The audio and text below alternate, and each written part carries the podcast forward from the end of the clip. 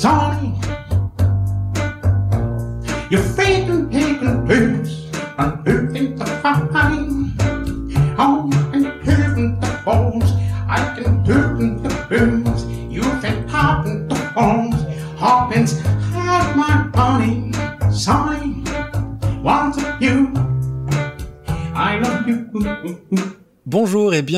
Dans le 23e numéro de Super Cover Battle, le podcast qui classe les reprises à la manière de Super Ciné Battle.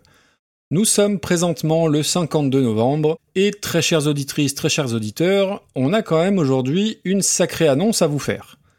Alors non, on n'arrête pas le podcast, en tout cas pas tant que Vanina de Dave ne sera pas en dehors du top 250.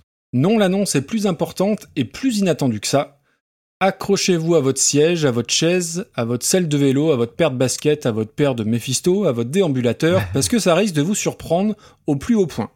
Et oui, après des mois, voire des années à fonctionner un petit peu à l'ancienne comme ça, une étape est en passe d'être franchie. Alors il y a beaucoup d'excitation, c'est même franchement difficile à croire, tant on s'était habitué à cette façon de faire. Mais aujourd'hui, Damien, on peut le dire, et c'est avec une vraie et une vraie sincère émotion dans la voix et tu vas nous expliquer comment tout ça est possible. Mais oui, Damien, tu as enfin lâché ton Nokia 3310 pour un smartphone. Explique-nous ça un petit peu. tu sais que je ne m'attendais pas du tout à ce que tu dises ça. Tu tournes tellement bien tes intros, c'est magnifique. N'est-ce pas? Oui, effectivement, j'ai lâché mon 3310 pour un. Alors, je sais même pas ce que c'est d'ailleurs. C'est euh, un Samsung. euh, bref, euh, je fais. Maintenant, je suis un Instagrammeur. Oh là là, dis donc. Influenceur, Instagrammeur. Ah, mais bien sûr. Et la thune, elle rentre pas. Donc, Ouais, euh, bah. faut faire autrement. Et qu'est devenu le, le 3310 Euh, le 3310 me sert encore euh, quotidiennement de réveil, euh, notamment le matin pour mes trois sonneries pour euh, réussir à me sortir du lit et aussi pour signaler les moments où je dois laisser sortir mes élèves à précisément 11h57 et 16h27. Et est-ce que tu joues au serpent dessus? Alors, je crois que le mien n'a pas le serpent, ce qui est vraiment un, un drame. Ah bah euh, c'est je le m'en rends bien 3210 alors. Oh là là, qu'est-ce que non, c'est que cette le histoire? 32, le 3210. Ah, attends, tu- alors voilà, voilà de la parole d'expert. Euh, le 32, le 3210, je l'avais quand j'étais gamin et il y avait le Snake dessus. Sur le 3310, le Snake pouvait passer les murs. Ah ah. Et le 3310 actuel ne permet rien de tout ça. Euh, il, voilà, il n'y a pas le jeu dessus. Alors, on vient de perdre tous les auditeurs et auditrices de moins de 35 ans. C'est pas grave. Euh, non, mais alors, pour de vrai, on a une annonce à faire ou pas? Bah écoute, on peut la faire, ouais. On, On l'a fait. et- Allez, On espère que ça marchera. C'est ça. Eh bien, euh, donc oui, alors euh, par rapport à l'annonce, après donc des années, à- enfin des années, deux ans à, à travailler à, à distance, eh ben on va faire un petit live avec Damien, Tout à fait. un petit live qui est organisé par la, la meilleure médiathèque du monde, la médiathèque de Rumilly, Quai des Arts en Haute-Savoie. Et si les gestes barrières, si euh, l'épidémie et ce connard de virus nous le permettent, eh ben nous le permettent, pardon, on va se retrouver le samedi 22 janvier. Et bah, ça va être une très très grande première fatalement. Alors c'est un truc qui devait déjà être fait en 2020, mais rapport à l'épidémie ça avait été annulé. 2021. 2021, pardon. Et euh, du coup on est à nouveau invité et je suis très excité à l'idée de, de faire ce petit truc là quoi.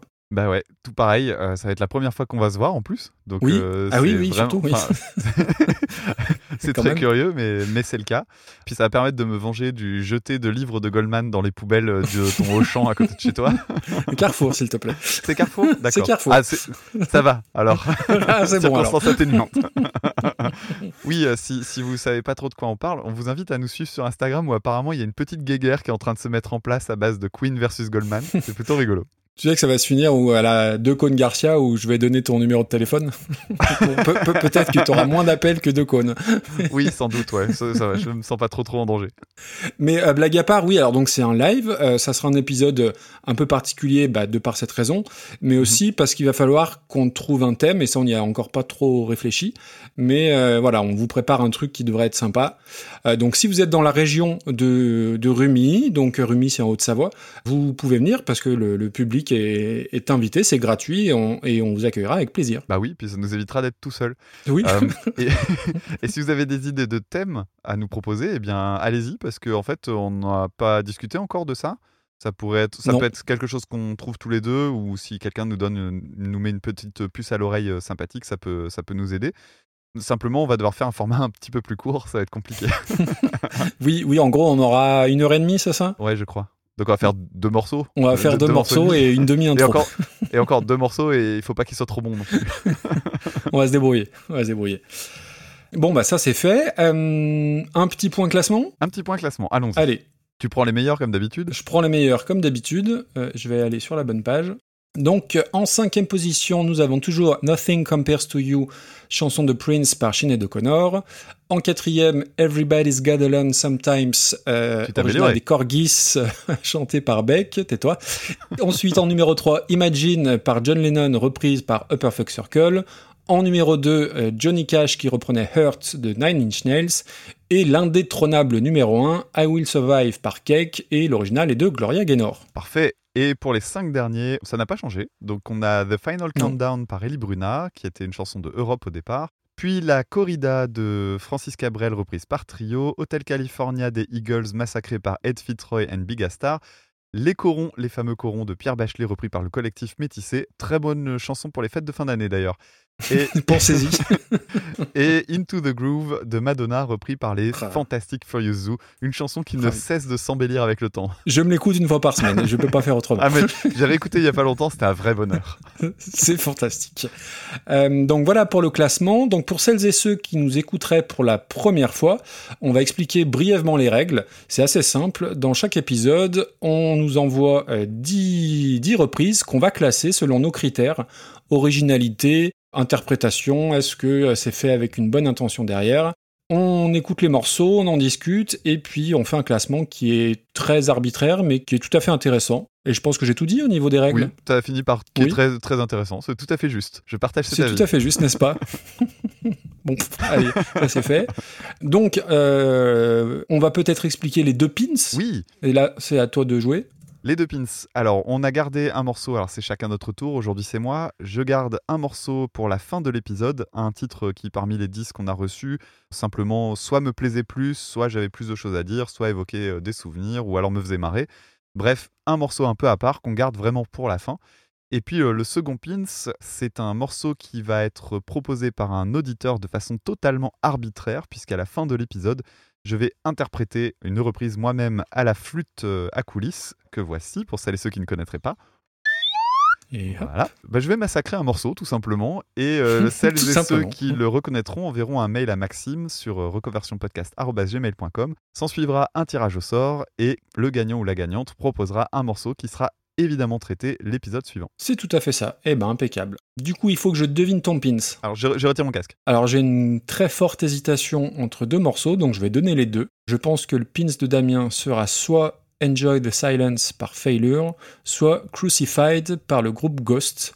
Je remets mon casque dans 5 secondes. Je suis à peu près sûr de moi que ça sera ou l'un ou l'autre. Et de toute façon, c'est un épisode ah estampillé Damien oh putain, j'ai perdu deux dixièmes à chaque oreille. Quelle horreur. C'est complètement con. Ça, me rappelle un certain chanteur qu'on va entendre tout à l'heure. Ah, je ne sais pas de qui tu veux dire.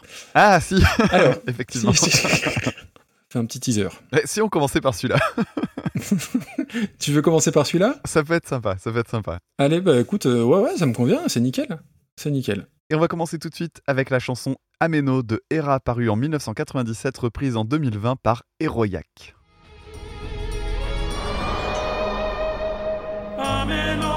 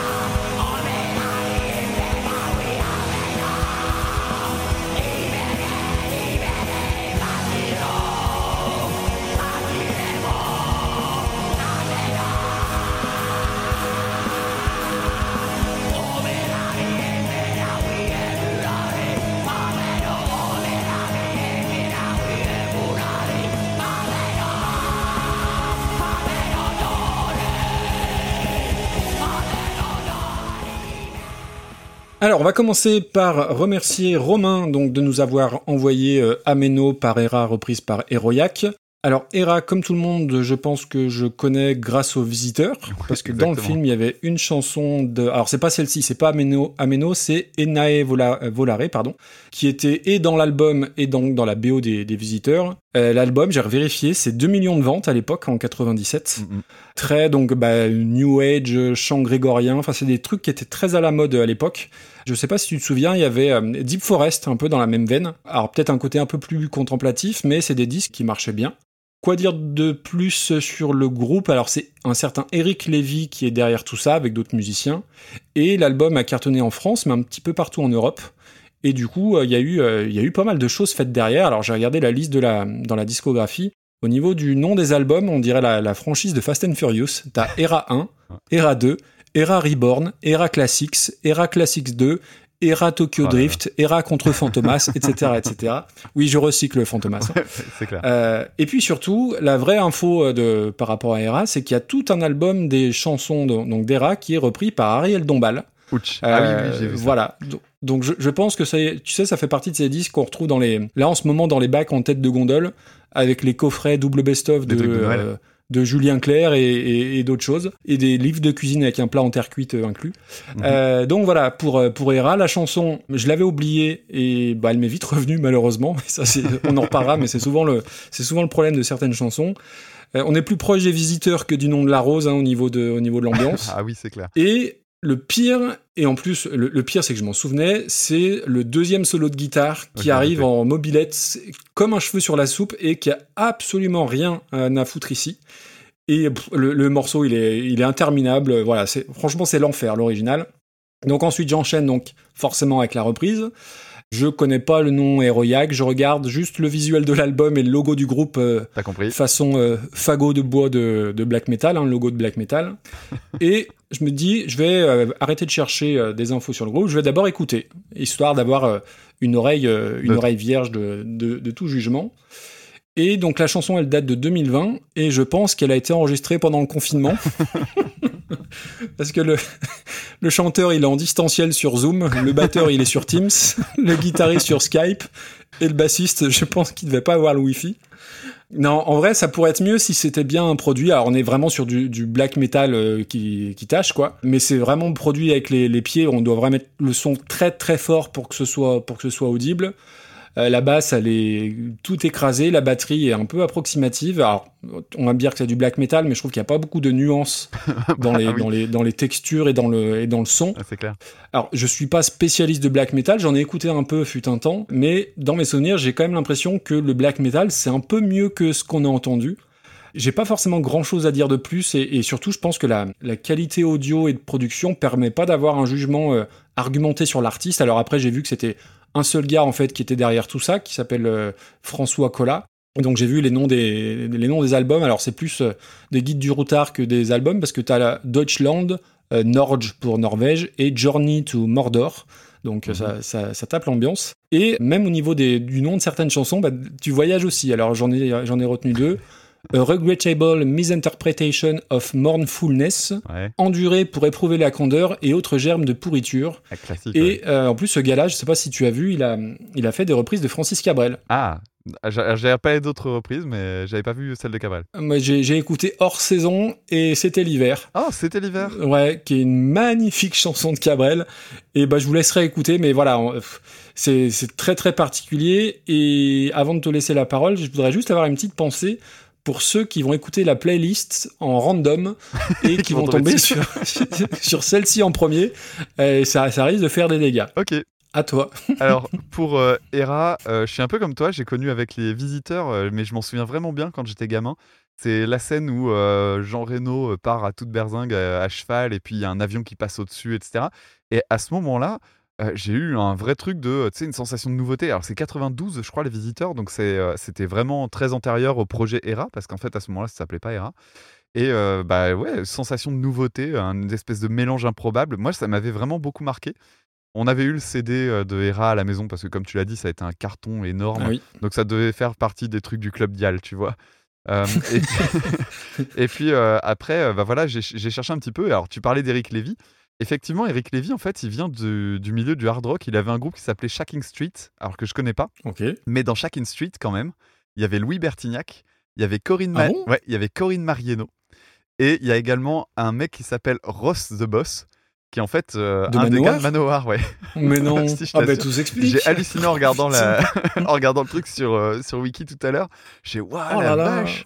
Ouais. Excellent. Donc c'est assez ouf. Et le, le groupe qu'il avait, donc euh, Shacking Street, euh, bah, ils ont été signés à l'étranger, etc. Ils ont fait des, des premières parties pour ACDC et tout. hein. Enfin, c'est pas un petit truc visiblement, mais j'en avais jamais entendu parler. Quand même, est-ce que c'est pas le meilleur surnom de tout le, le, le- tout le métal Rose de Boss? Rose the Boss, Franchement. ah, extra. Mais déjà Manowar, quoi. Manowar, Manowar, leading on the road.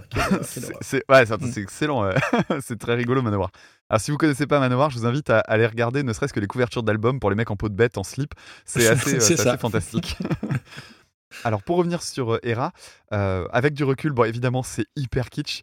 Il y a un mélange en plus assez curieux. Donc, tu parlais du solo de guitare. Ouais, il y a un mélange entre le hard FM, l'eurodance pour la, tout ce qui est euh, bah, Boîte à rythme derrière. euh, rythmique, etc. Les chœurs, et évidemment, tu parlais de chant grégorien, c'est vrai qu'il y a un peu de ça. Et puis euh, surtout, euh, je sais pas, alors je vous invite à regarder sur YouTube, mais si tu tapes euh, Ameno live, parce que moi je voulais voir si ça donnait en live, tu vois. Alors les lives récents, ils ont un grand groupe et tout. euh, alors tout le début, il est ultra cheaté, c'est des bandes, clairement. Par contre, après, une fois qu'il y a plusieurs euh, chanteurs et chanteuses qui sont sur scène, ça devient du chant live et c'est pas trop inintéressant. Par contre, quand tu regardes des vieux trucs, en fait, il y y a des lives télé où tu as juste 3-4 personnes qui chantent en playback et c'est assez, assez ridicule parce que quand tu entends, tu as, au moins 20 voix dans le mix et tu en as 3 qui sont devant et ils font des danses et tout, enfin, mais des danses euh, chorégraphie Mia Fry, quoi, c'est assez pathétique. Alors, petit fun fact, ils chantent dans une langue inventée qui veut ressembler à du latin. En fait, ça m'a rappelé, je sais pas si tu te souviens de ce groupe euh, Las Ke- Las Ketchup. Assez Le truc réré. qui faisait ouais. ACRR, ouais. C'était une imitation de- d'espagnol en fait, c'est pas du vrai espagnol. Donc là, c'est un peu pareil, c'est un peu le Las Ketchup du Vatican. Et, euh, C'est pas mal. et voilà, mais en fait, moi après, je- sincèrement, quand j'écoute, je trouve que la- les, les voix sont pas dégueulasses. Il y a des jolies harmonies en plus dans comment c'est écrit. C'est vraiment pas fait n'importe comment. Les cordes sont probablement synthétiques, mais c'est correct pour l'époque. En fait, quand tu recontextualises, je trouve que ça marche plutôt pas mal. C'est parce que ça a 20 ans dans les pattes maintenant, donc euh, c'est un petit peu plus rude à écouter. Mm, ouais. Même plus que 20 ans. Non, 20 ans. Oh, ah Euh, bah non, non, 30. Merde, ça a Euh, mal 30, vieilli. 30. Non, 30 ans, 30 ans. Eh oh, oui. mais plus mais oui, je suis, je suis pile vieux que ce que je pensais. Euh, mais voilà, je, je trouve ça plutôt pas mal. Et dans la ligne mélodique, j'aime bien. Il y a un petit côté un peu dramatique que je trouve plutôt sympa. Pour euh, la reprise donc euh, de Ouais, Ameno, là aussi, il y a un côté dramatique. hein. ouais, mais quand je t'entends Ouais. parler, je me dis euh, ah mais non. Ah, mais non, non, non. C'est mauvais, mais c'est mauvais. à début, mais sur les chapeaux de roue, quoi. Merci public. Euh, donc- Il s'entraîne. donc- Il va falloir bosser pour le- Donc, euh, la nuit du remis. hein. Alors, donc pour le, pour le groupe, effectivement, One Man Band, euh, alors j'ai bien aimé les noms de ces autres projets. Donc, il y a un groupe, il y a un groupe qui s'appelle Enterré Vivant. Voilà, Ça donne l'ambiance. c'est pas mal. Et puis, bon, bah voilà. Alors, black metal, euh, effectivement, le genre, c'est soit on aime, soit on n'aime pas. Et encore, le black metal, il y a plein, plein de branches et de sous-branches. C'est c'est, bah, comme toujours dans le metal, c'est l'enfer pour s'y retrouver. Tu parlais de euh, le, le black metal, ça peut être mieux. Oui, aujourd'hui, du black metal, il y a du black metal bien produit. Mais là, c'est un peu plus euh, genre euh, true black metal, tu vois, avec Ouais. Mm. voilà, prod bien cradingue, la, la reverb à mort sur la voix, les trills à fond la caisse avec une guitare avec saturation pourrie. On dirait la, je sais plus ce que c'est, c'est la Boss euh, MS2, je crois, ou euh, je sais plus quelle est la. MS3, MS3. la- la- euh, MS3, ouais, la- le truc, la, la Boss qui avait. C'est donc une pédale de guitare qui a un son dégueulasse, n'achetez jamais ça. J'ai toujours un doute, moi, avec le black metal, ça m'emmerde, c'est que à chaque fois que je, vois un- que je découvre un truc de black metal, je me sens obligé de faire une heure de Wikipédia pour voir si euh, la Si personne qui est concernée par le groupe, si c'est pas un gros facho, effectivement. Alors, confère l'épisode que j'avais fait dans un zig de pod sur le groupe Hamster, qui sentait bien le soufre aussi. Bon, là, j'ai rien trouvé. Faut dire, le mec est assez. euh, bah voilà, c'est très très peu connu. hein, c'est vraiment le petit projet. Alors, du coup, je me suis alimenté sur sa chaîne YouTube. Il y a plein de reprises. Hein. Tu as parlé de Cabrel. Il reprend évidemment du Bourzoum, du Dimmu Borgir, du Marduk, mais aussi Ah oui. du Renault Ah, ah non. et du Johnny. Ah bah je les ai pas vus celles-ci. Moi j'ai entendu euh, Désenchanté comme euh, bah, comme Misanthrope qu'on avait classé. Et ben voilà, j'allais en Ah bah, parler. et en reprise métal, effectivement, Désenchanté de Mylène Farmer. Et en fait, bah, c'est bête, mais quand j'ai vu tout ça, je me suis dit, le mec ne fait pas le tri, alors que clairement, c'est euh, voilà sa carrière, c'est le black metal, on va dire. Et en fait, je, je me dis, bah non, c'est juste un musicien qui se fait plaisir. Et ça m'a donné vachement de sympathie en fait pour le bonhomme. En plus, il met ses petits exercices au piano et tout ça. Enfin, c'est plutôt sympatoche en fait de regarder sa chaîne Ah, YouTube. T'as plus bossé que moi, Mais en bon. l'occurrence. Ah bah non, mais parce que j'ai cherché un petit peu, je trouvais que c'était... Enfin voilà, il, m'a, il a attiré ma sympathie, vraiment. Donc la voix, elle est dans les standards, hein, clairement. Moi, ça me dérange pas plus que ça. Par contre, il y a quand même des endroits où il est pas du tout en place rythmiquement, en ah fait. oui, on est d'accord. Il y, a, il y a des moments où il foire des débuts de phrases, euh, il est en retard, il y a des notes qui sont trop longues. Je me demande si à certains moments, il a pas des problèmes au niveau du souffle. J'ai l'impression que c'est un chant fait en une prise, en fait. Il y a un manque de soin qui donne un peu l'impression d'une sorte de titre blague. Et en même temps, musicalement, par contre, je trouve que ça colle plutôt pas mal avec la chanson Ameno. Ah ouais, chant grégorien, machin, tout ça. Dans le black metal, tu vois, t'as tout un truc sur Oui, euh, oui, il y a une certaine logique, finalement. Et finalement, ça marche pas trop mal. Bon, c'est du black metal, Ah, quoi. ça marche mieux que Francis Cabrel, je te confirme. J'en doute pas. J'en doute pas. Donc euh, bah voilà, moi je trouve que c'est euh, c'est une reprise de black metal. Ça peut être, c'est aussi bien qu'une reprise de black metal peut être pour un titre comme ça. C'est pas nul, euh, c'est un peu rigolo. Eh bien, où est-ce qu'on avait mis Misanthrope? Alors attends, on va regarder. Ah, pour moi c'est au-dessus de Misanthrope par contre. Ah ouais? Ouais, Oh là là. ouais parce que je trouve que le, le- je trouve qu'Ameno marche mieux en fait. Alors, Misanthrope est 179e à l'heure où on parle. 179. Ouais, c'est c'est pas beaucoup plus haut non plus. Hein. Pas... Ah bah non, euh, non non, j'aurais je l'aurais mis à côté. C'est pas au-dessus Bah voilà, très bien.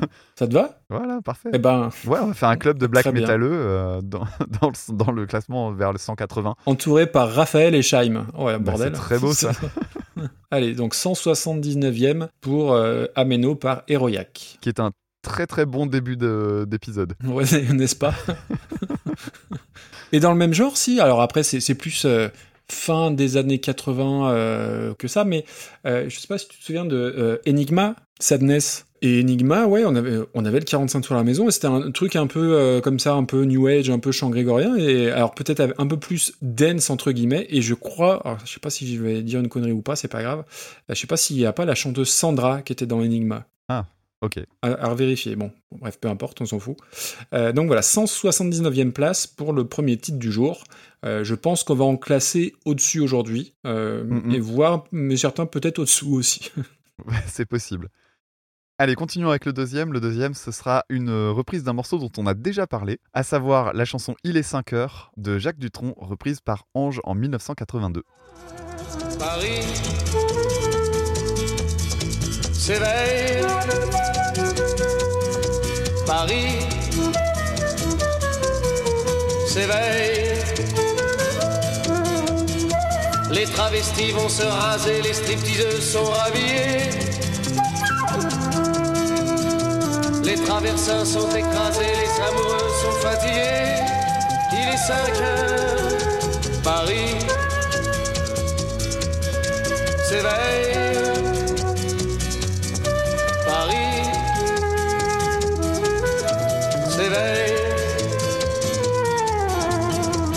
Le café est dans les tasses, les cafés nettoient leurs glaces. Et sur le boulevard boulevard Montparnasse, la gare n'est plus qu'une carcasse. Paris s'éveille. Paris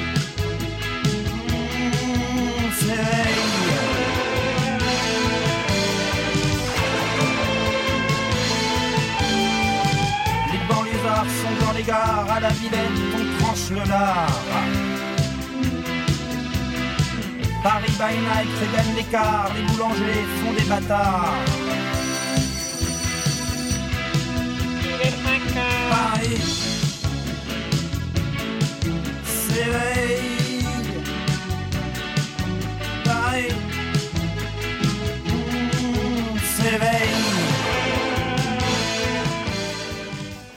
On avait parlé de Il est 5 heures par euh, Dutronc, donc je vais aller très très vite. J'ai juste euh, essayé de porter mon attention sur les trucs que j'avais pas vraiment perçus la première fois. La ligne de basse, euh, Oui. il déglingue. Et c'est marrant parce que l'instrumental sonne un peu comme les débuts de Renault, c'est très dépouillé. T'as une guitare, une basse, une percu, une vrai. flûte.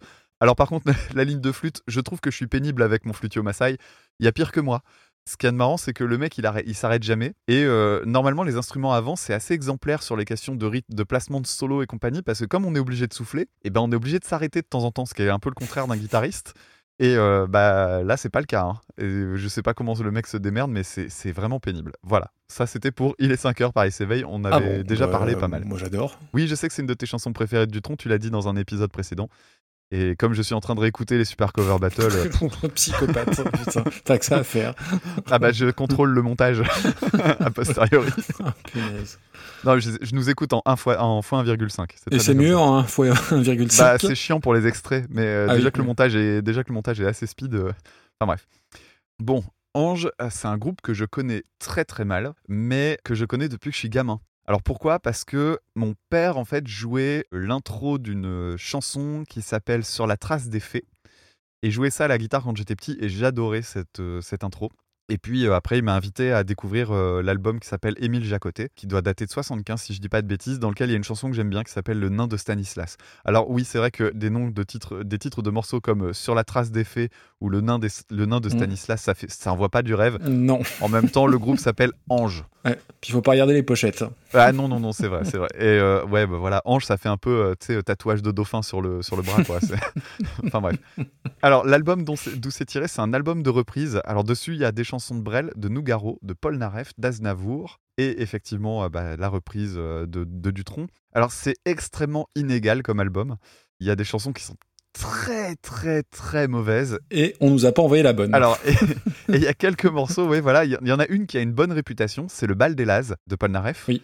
Mm. Je l'ai écouté, moi je me suis un peu ennuyé, mais je suis pas très fan de Paul Naref déjà au départ, donc euh, voilà, je trouvais pas ça génial. Par contre, il y a une chanson, c'est Le Rouge et le Noir, et c'est de Nougaro. Alors, je connaissais pas la chanson de Nougaro, et la reprise de. Ah, C'est pas de, pas de Stendhal, Qu'est-ce que t'es cultivé quand même Ouais, n'est-ce pas, t'as vu oh, j'ai fait terminal littéraire. hein. Ah bravo, euh, pas mal. Donc, euh, Le Rouge et le Noir, elle est vraiment pas dégueulasse. j'aurais dû dire, c'est pas de Jeanne Masse. Ah, mince, ah, ouais. Ah. Ah, flûte alors. Bah, c'est pas grave, il va falloir que tu trouves d'autres vannes. Donc le rouge et le noir, euh, bonne reprise euh, celle-là. Par contre, clairement, là j'ai écouté la chanson, euh, donc c'est la première de notre liste. hein. Oui. Donc je me dis, allez, chouette, on va préparer la playlist du prochain Super Cover Battle. Bon, du tronc, je connais, ça va. On arrive sur Ange, je me dis, ah chic, ce groupe français que je veux toujours un petit peu plus découvrir. J'écoute la chanson et là, un ange Et la passe. patatras. Et c'est pour ça que l'épisode arrive trois semaines en retard, parce que ça lui a Ah, mais t'as la raté mon jeu de mots. Ah, pardon. Non, oui. je passe. Ah oui, Ah, mais, mais oui. ouais. bah- Eh. Ah, mais oui. Je bah, je- fallait la faire. Oh là là Fallait là la faire. Alors, c'est- c'est très spécial. J'ai mis des guillemets entre spécial et je crois que j'ai pas assez de guillemets en fait. c'est assez particulier.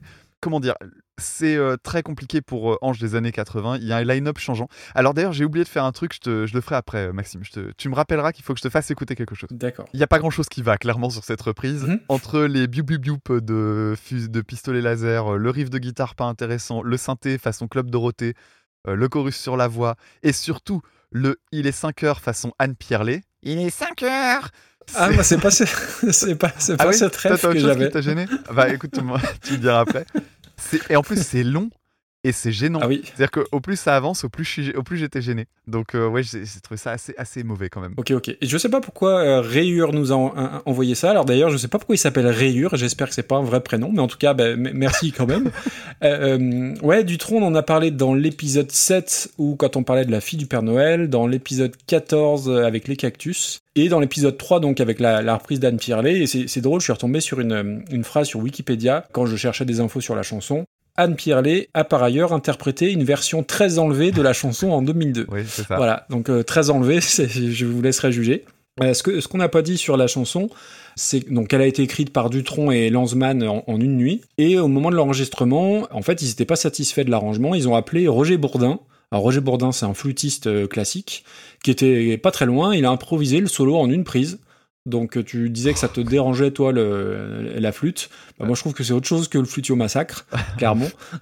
Franchement, permets-moi Mais après, voilà, la chanson, moi, j'aime. Moi, moi j'adore la, la, la gouaille de Dutronc, euh, l'histoire, la carte postale de Paris, tout ça, euh, tout ça, j'adore. Et pour Ange, le groupe, euh, ils ont une citation sur eux-mêmes qui est assez juste. Ils disent que Ange est le groupe le plus célèbre à être passé inaperçu. Ouais. Et je trouve ça assez vrai. Et c'est joli en plus. Et c'est joli en plus. Et alors je connais sans connaître aussi, alors je connais un peu deux trois chansons, mais ça m'a toujours eu l'air d'un truc un peu poussiéreux. Les visuels des albums, bah, comme tous les visuels des, des albums de, de rock progressif, bah, c'est quand même très surréaliste, très particulier. Mm. Et en ce moment, j'en entends beaucoup parler parce que les, euh, il y a un des gars de la rédaction d'Album Rock qui a commencé à, alors il va pas faire toute la discographie, mais il va chroniquer une bonne partie des, des albums, donc il a du taf. Alors voilà, m- Ange, pour moi, c'est le groupe de rock progressif français et qui, à l'instar du rock progressif, bah, n'a jamais été franchement à la mode. Je pense qu'on peut dire ça comme ça. Et donc oui, il y a des mouvements depuis la, la formation du groupe en 69. Et est-ce que tu connais le point commun entre le groupe et entre l'équipe nationale de foot d'Islande? Qu'est-ce que tu me racontes? Non, c'est vrai, c'est une vraie nationale question. de foot d'Islande. Je n'ai aucune idée. Eh ben, un père et un fils y ont joué simultanément. Ah, d'accord. Alors non, le gars de d'Ange a pas joué au foot en Islande et inversement non plus, mais en avril 96, Eidur Gudjonsen et son père Arnor, eh ben, ils ont joué le même match de foot, une mi-temps chacun.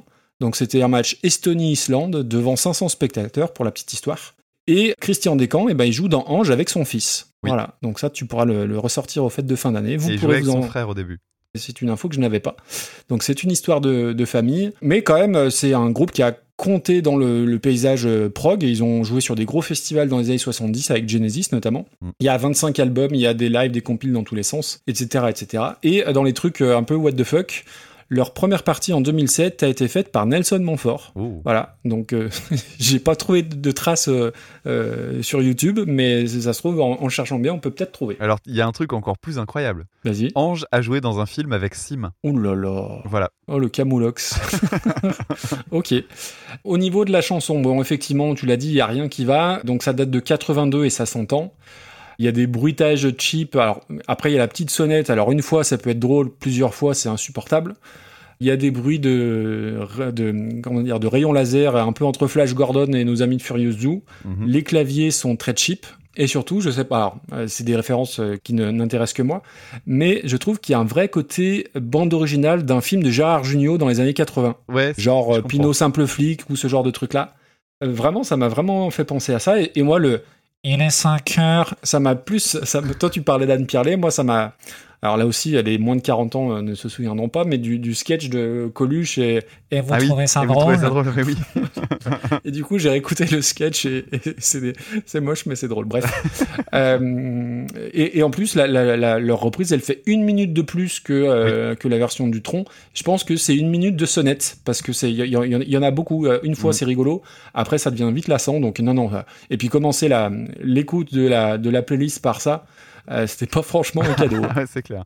Alors, Maxime, j'ai un truc à te proposer maintenant, si tu veux bien. Oui. Ah, tu devais me faire écouter un truc. Sur le Discord, je t'ai envoyé un son. Ok. Et euh, je vais. Voilà, le temps que tu l'écoutes, je vais le passer. Donc voilà ce que Maxime est en train d'écouter.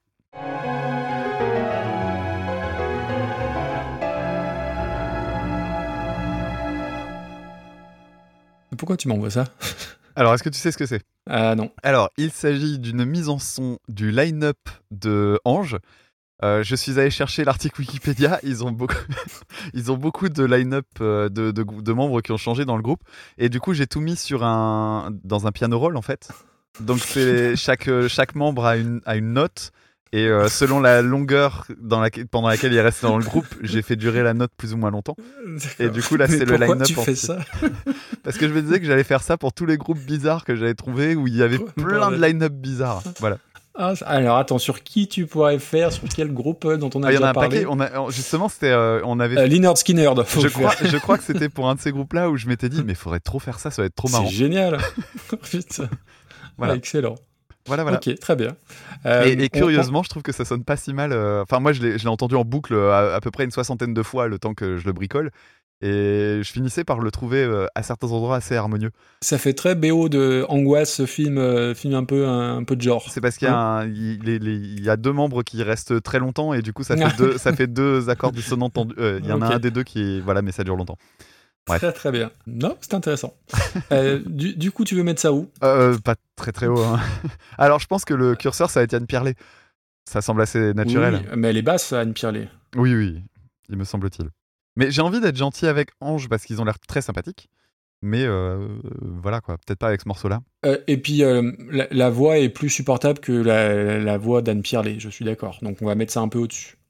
Sachant qu'elle est 205e. Ouais, donc ça va, on devrait pouvoir réussir à monter. Bah tiens, on a placé machin là, il y a 100 179, ça, fait quand même un beau delta hein, pour jusqu'à Ameno. Moi, je me suis plus amusé à écouter Ameno. hein. Amusé, je sais pas si c'est le terme, mais oui, et ben on met ça au milieu. Je te propose au-dessus de mon légionnaire de Gainsbourg, Ok, 100 193e place, je trouve pas ça Ouais. déconnant. que je l'ai réécouté, mon légionnaire, en réécoutant les épisodes et ouf. Et du coup, tu réécoutes les, les extraits aussi quand tu réécoutes les épisodes? Ouais, mais en accéléré du coup. Mais ça me rappelle les souvenirs et puis de temps en temps, du coup, ça me donne envie d'en réécouter euh, que j'avais un petit peu oublié. Bon, pour l'instant, euh, on est dans le flop, euh, dans le flop 200. hein. Mm, mm. Et on va continuer maintenant avec un morceau qui date de 1977 par les Talking Heads, le morceau Psycho Killer repris par Velvet Revolver en 2007.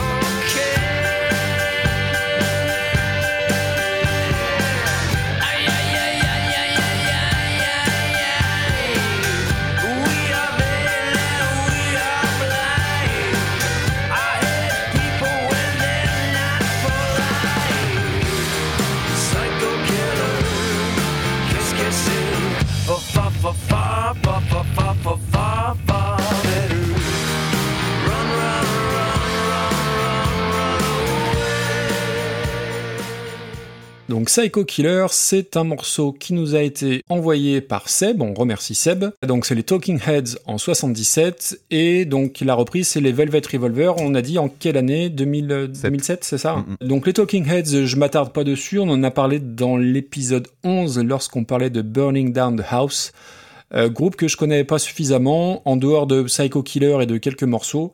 Mais euh, voilà, c'est un groupe à la fois de, de rock, de funk, de punk, ils ont bouffé à tous les râteliers. Et euh, ça appartient à la liste des trucs que je me mets de côté pour plus tard et que j'ai jamais le temps et où j'ai jamais le temps de revenir dessus. Mm. Et ils sont aussi connus pour avoir indirectement donné leur nom à Radiohead, puisqu'ils ont une chanson qui s'appelle Radiohead, ça je l'avais déjà dit je crois.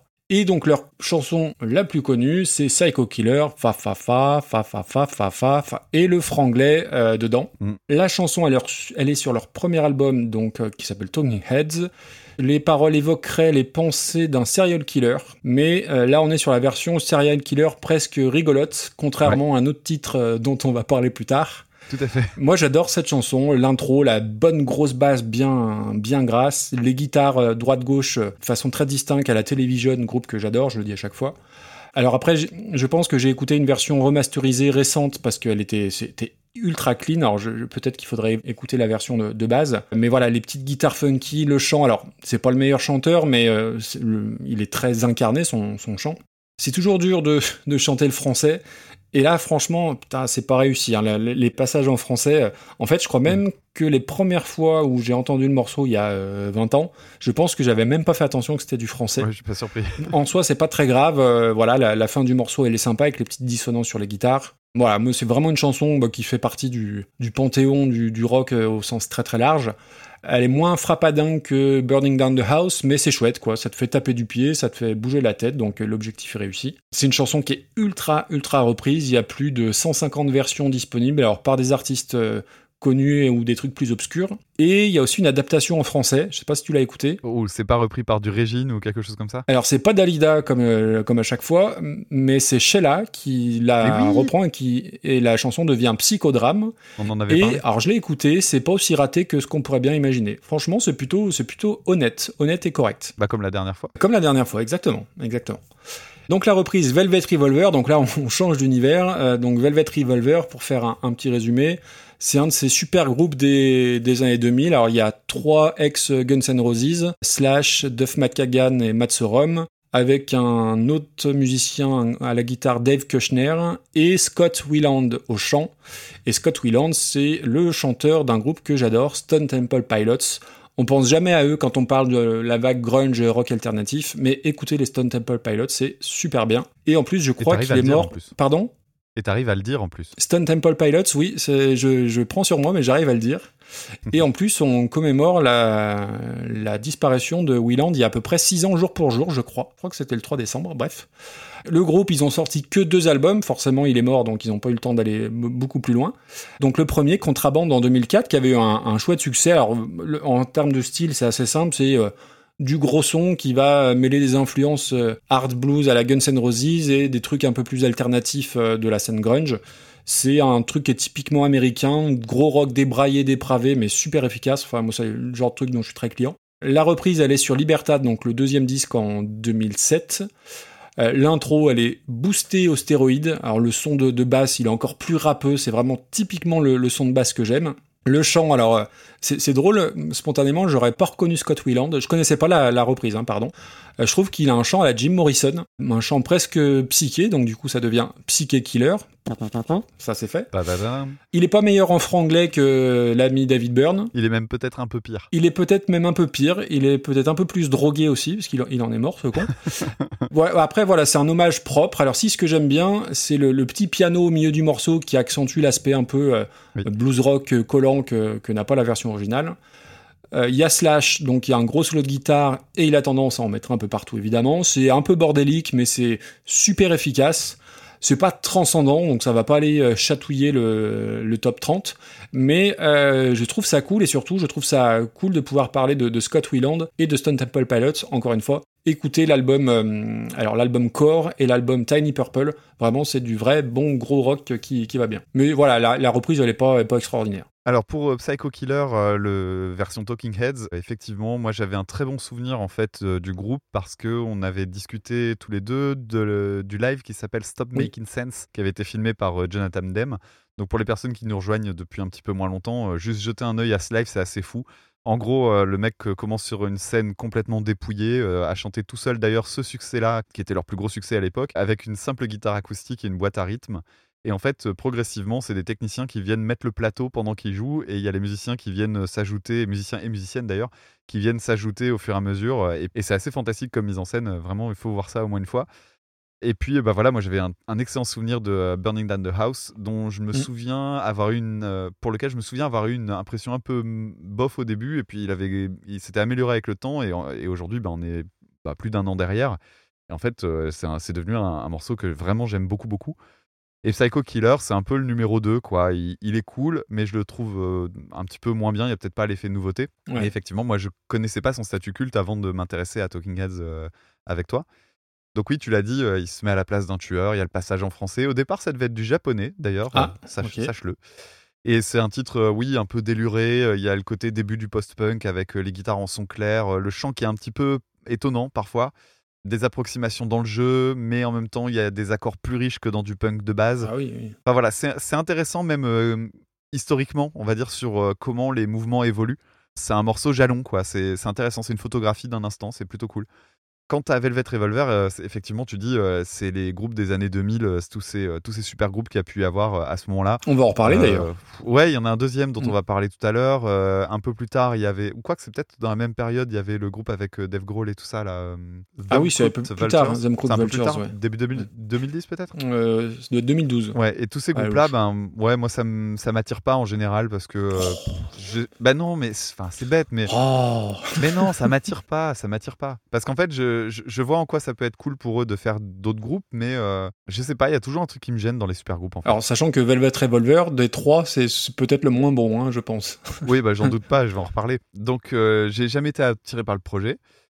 Alors la chanson, en fait, quand euh, je l'ai écoutée, je venais d'écouter donc forcément la version originale, et en fait on passe de 120 battements par minute à 110. Alors ça a l'air de rien, mais c'est euh, une descente de 10%. Eh oui, oui. Et 10% sur un, sur un truc comme ça, bon. ça se sent... Alors c'est pas tout à fait 10%, si tu veux que je mais, euh, mais je trouve que euh, ça se sent hyper fort, et je trouve ça un peu dommage, parce que le, le, le rock euh, type hard rock, bah, il y a un côté plus transgressif, et en fait le fait de devenir un peu mou, enfin de descendre comme ça, je trouve que ça, ça, ça perd en dynamisme en fait, et je trouve que le morceau devient mou, Alors, petit fun fact, je te recommande d'écouter la chanson en x1,25. Elle devient beaucoup mieux. D'accord. C'est une chanson que j'ai pas trouvée très très intéressante en fait. En dehors du boost de production avec la basse dont tu as parlé, euh, la slide guitare, euh, en fait, je me demande si c'est pas juste un peu trop fidèle finalement. Et surtout, en fait, bah, le hard rock, euh, c'est bête, mais c'est quand même un style qui, a- qui est vieux maintenant. Et puis, euh, il y a eu tellement de, tr- de très bons trucs que quand tu tombes sur un morceau comme ça, un peu médium, Oui, oui. bah moi je me dis juste, euh, pff, voilà. il dépasse pas du lot, il sort pas du lot. je Ah non, clairement Mm. pas. Effectivement, j'avais noté comme toi un petit plus euh, pour le break avec l'accord diminué euh, derrière. Euh, T'avais pas noté la note diminuée derrière Non, non. Euh, et la note euh, solo au piano. euh, mais bon, c'est vraiment trop trop peu pour tirer son épingle du jeu. Pour moi, c'est vraiment milieu de classement, milieu mou. Bah, c'est mieux que tout ce qu'on a entendu jusque-là. hein. Oui, bah, on n'était pas On non plus dans le milieu mou Ah hein, sur les Oui, morceaux précédents. à la fois. Écoute, je te propose un truc, tac. On avait classé il y a très longtemps Bomb Track par Stone Sour, qui apportait pas grand chose à l'original de Rage Against the Machine. Je te propose de mettre ça par là. Et on est à quel numéro? On est 106e place. Oui, pourquoi pas. Là, il y a un petit euh, Korn, Stone Sour, Metallica, et ben on rajoute Velvet Revolver, et on est pas mal. Allez, 107e place. Et puis en dessous, t'as Emma Evil de Metallica qui était euh, une reprise hyper fidèle. C'est c'est- c'est plutôt logique. Voilà. On continue avec une chanson qui va nous emmener dans une toute autre ambiance, puisqu'on va parler de la chanson Crucified de Army of Lovers en 1991, reprise par Ghost en 2013.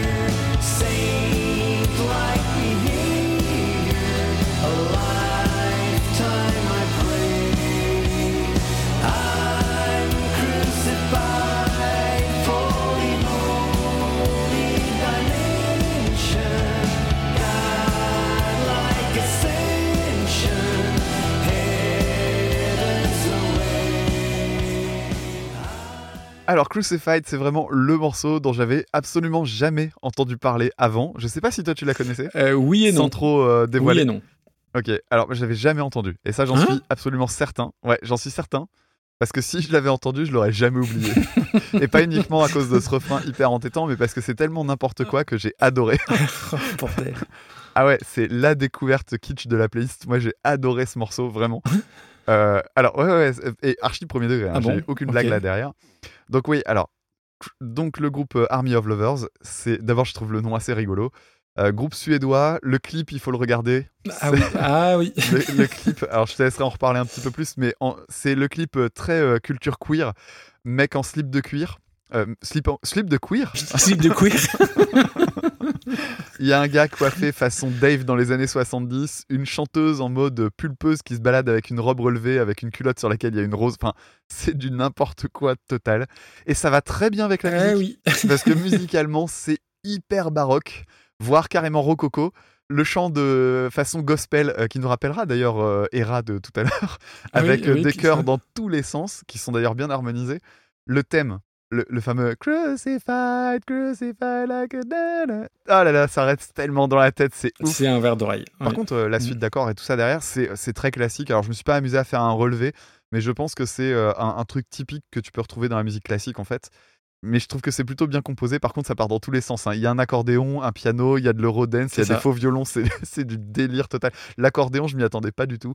Et ça m'a fait rire au début. Je me suis dit, qu'est-ce que c'est que ce bordel? Et en fait, finalement, je me dis, mais c'est tellement bien d'avoir ça. ça. Ça fait sortir le morceau du lot et ça le rend inoubliable.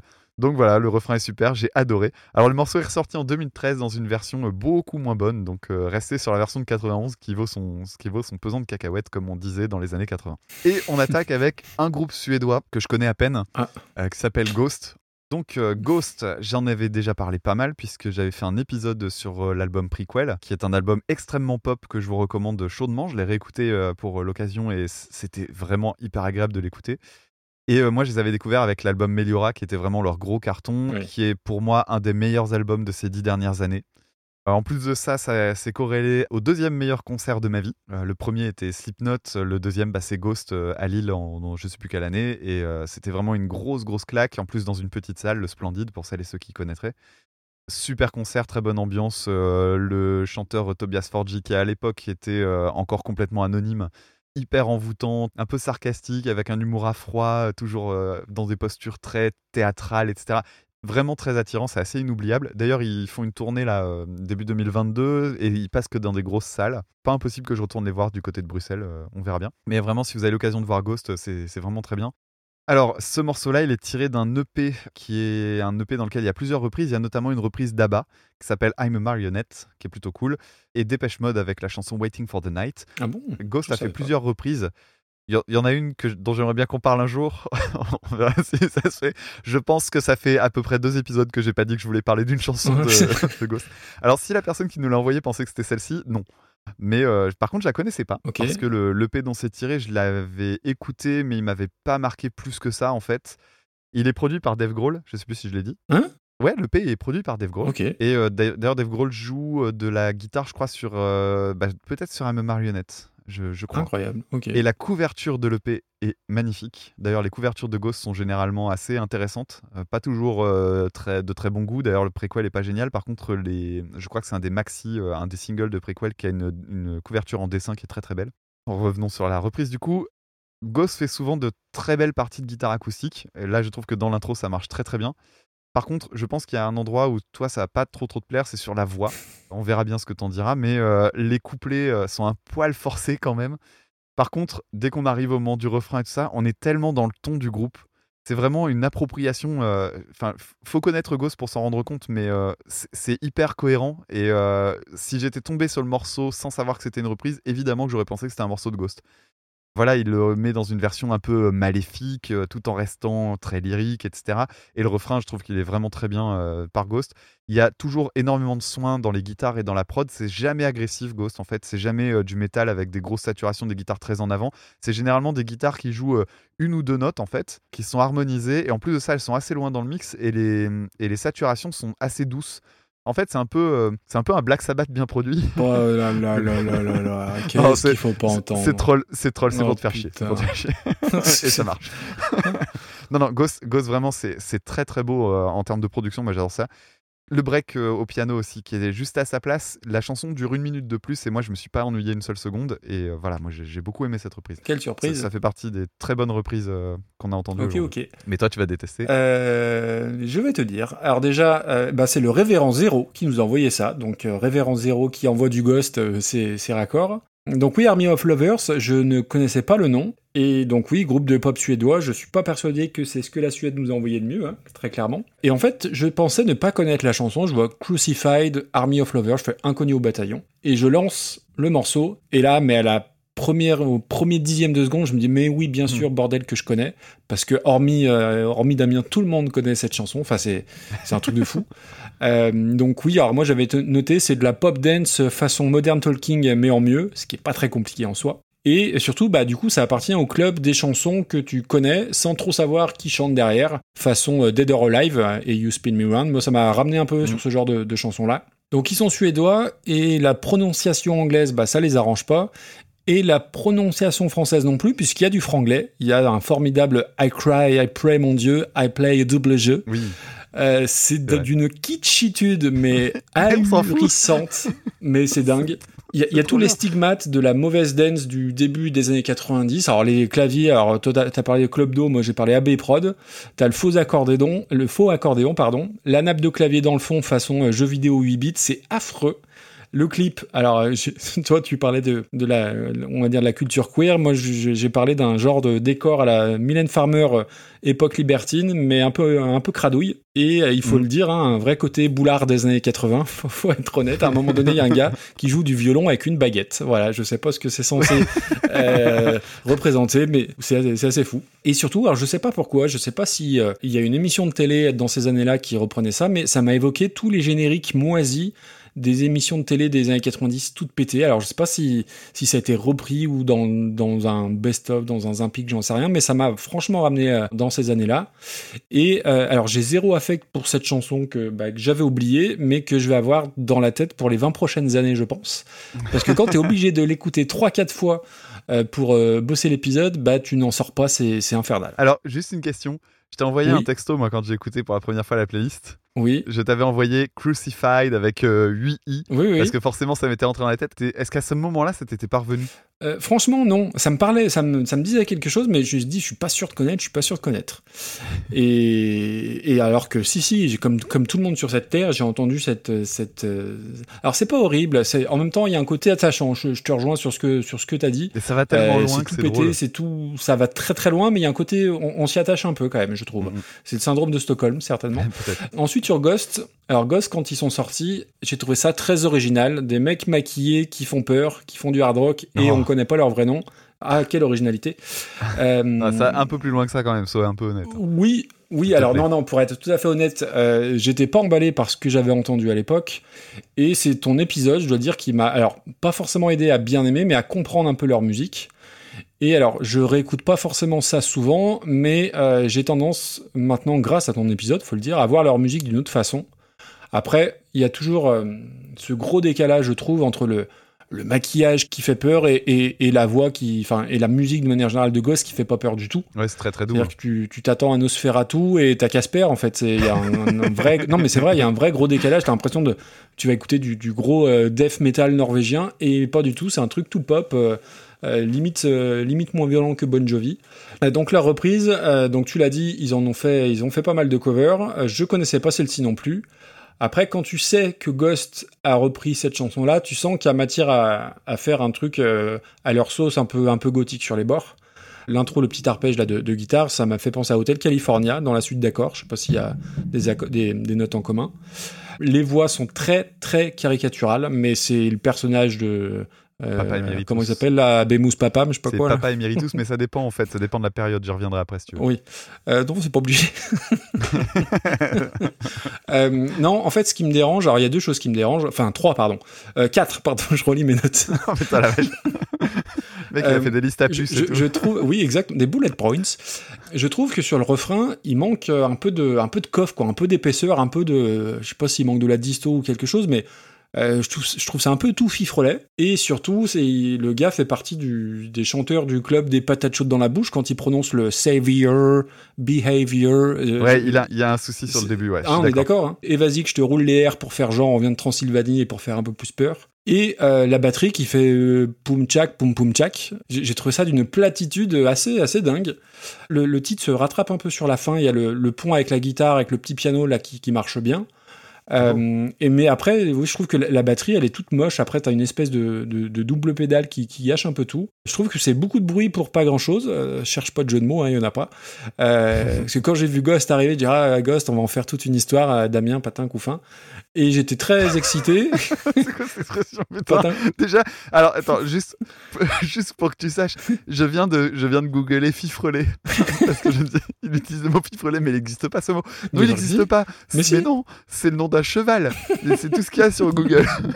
Bah, chez nous, on dit euh, quelqu'un de fifrelet, c'est quelqu'un qui est, qui, est, qui est tout, qui est tout mince, tout, euh, tout oui, comme le, comme, comme le fifre, la, la flûte, quoi. Ouais, un fifrelet. Mais- Bref. D'accord, d'accord. Bon, et Damien Patin Couffin. Et voilà, et donc, euh, oui, ça fait pchit, quoi. Euh, ouais. Et puis ils sont quand même forts de sortir un titre des années 80 en 2013. Mais c'est, l'univers de Ghost. Oui, c'est ça, c'est assez cohérent. Juste, je reviens sur le personnage de Papa Emeritus. En fait, juste pour les personnes qui connaissent pas le groupe, c'est que le chanteur euh, Tobias Forge est en fait euh, incarne à chaque fois une espèce de réincarnation du euh, d'un bah, d'un personnage ecclésiastique. Alors, il y a eu toute une période où il avait le Papa Emeritus. C'était la période de Meliora. Oui.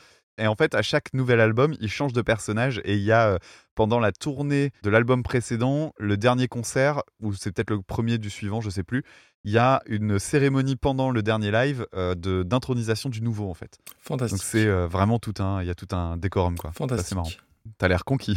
on, on va se battre alors. Oui, moi je vois pas ça, je vois pas ça très très haut. Bah, je dis pas non plus que ça doit être euh, méga extraordinairement haut, mais moi j'avais noté top 50. Top- Non mais ça va pas bien. Bah, top 50, on est à 230, ça va Ah mais jamais de la vie top 5. Attends Mais regarde. Bien sûr que si, Mais- top 50. mais Attends, déjà top 50. Mais attends, si- si- Attends, top- euh, 50e c'est Rachita euh, Rock de Casbah, c'est autrement autre chose que. Ah non, ah non, ah non, ah non, non. Ah mais non mais, jamais. de Non non mais même pas rêve Damien. Attends. Eh, Qu'est-ce que c'est que cette Ah ouais, histoire j'étais généreux avec le top 50 là. hein. Ah euh, mais même pas. Ah non non non. Pour moi c'est. Bien sûr. Attends, je regarde le, le centième. Euh, euh, même Johnny Hallyday euh, qui chante euh, Ta, ta, les, ta, les ta, portes du pénitencier, je trouve pas ça en dessous. Ah non, non, 50e, mais j'ai- non, non, non. Ah bah moi je te le propose au-dessus de Dave. Ah, ah. non, non, non, non, non, non, non, non, non. C'est trop, Damien, c'est trop. Pas en dessous de 75. Allez, les ogres de Barbac, mec. Il y a énormément de choses en dessous qui sont meilleures que ça. hein. Regarde, très symboliquement, je vais te proposer la place de 82e. Au-dessus de Such a Shame. Ouais. Je veux pas que ça soit trop plus haut, plus haut que ça, honnêtement. Remarque que dans le côté grandiloquent, il y a Kiss juste au-dessus. Où? Bah, le Going Down. Ah oui, juste au-dessus, oui, ok. Euh, eh ben non, mais en dessous, c'est bien, c'est mieux. Allez, Gosse 82e. Je suis un peu déçu. Eh ben c'est pas grave. Alors, la chanson suivante, ce sera une chanson de 1969 de Tom T. Hall, reprise par Eddie Mitchell en 1976, à savoir That's How I Got to Memphis ou Sur la route de Memphis.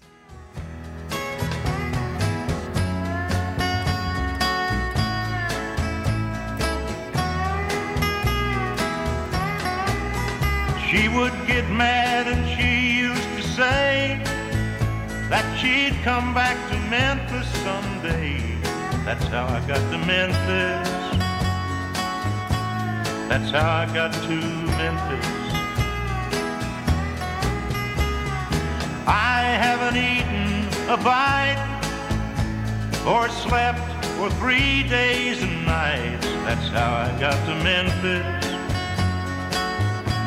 That's how I got to Memphis.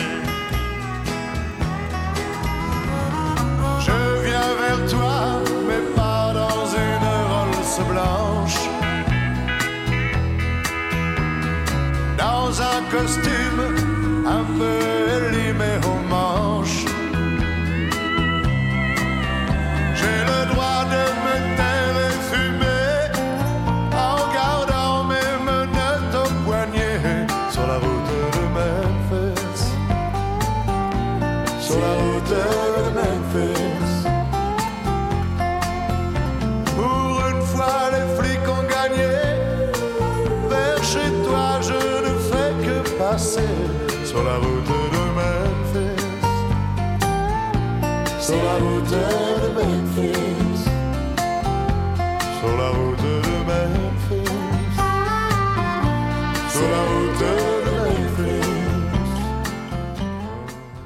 On va commencer par remercier chaleureusement Florent qui nous a envoyé donc That's How I Got to Memphis, donc de Tom T. Hall en 69, repris par Eddie Mitchell en 76. Et Florent, il a fait les choses très bien puisqu'il a mis un titre de liste à, il nous a envoyé trois morceaux d'Eddie Mitchell et son titre de liste c'est Huit clos de Moine. Alors, euh, il faut savoir que Ah oui. le vrai nom d'Eddie Mitchell, c'est Claude Moine. Donc, du coup, titre de liste plus jeu de mots. Euh, je pense que ça va finir top 5 direct. Et bravo à toi, Florent. Et du coup, je découvre par la même occasion que euh, Sur la route de Memphis est une reprise, en, en tout cas une adaptation d'une chanson de Tom T. Hall, ce que j'ignorais complètement. Euh, tu savais, toi? Bah, euh, quand t'écoutes une chanson d'Eddie Mitchell, t'as à peu près une chance sur 10 de tomber sur une chanson originale. Donc ça faisait quand même 9 chances sur 10 de tomber sur une reprise. C'est pas faux. C'est large. Euh, donc du coup, pour euh, bosser le sujet, bah, je vais sur internet, je tape Tom Thiol. On trouve pas grand chose sur le sur Wikipédia. Par contre, on trouve des éléments sur le site michelsardou.fandom.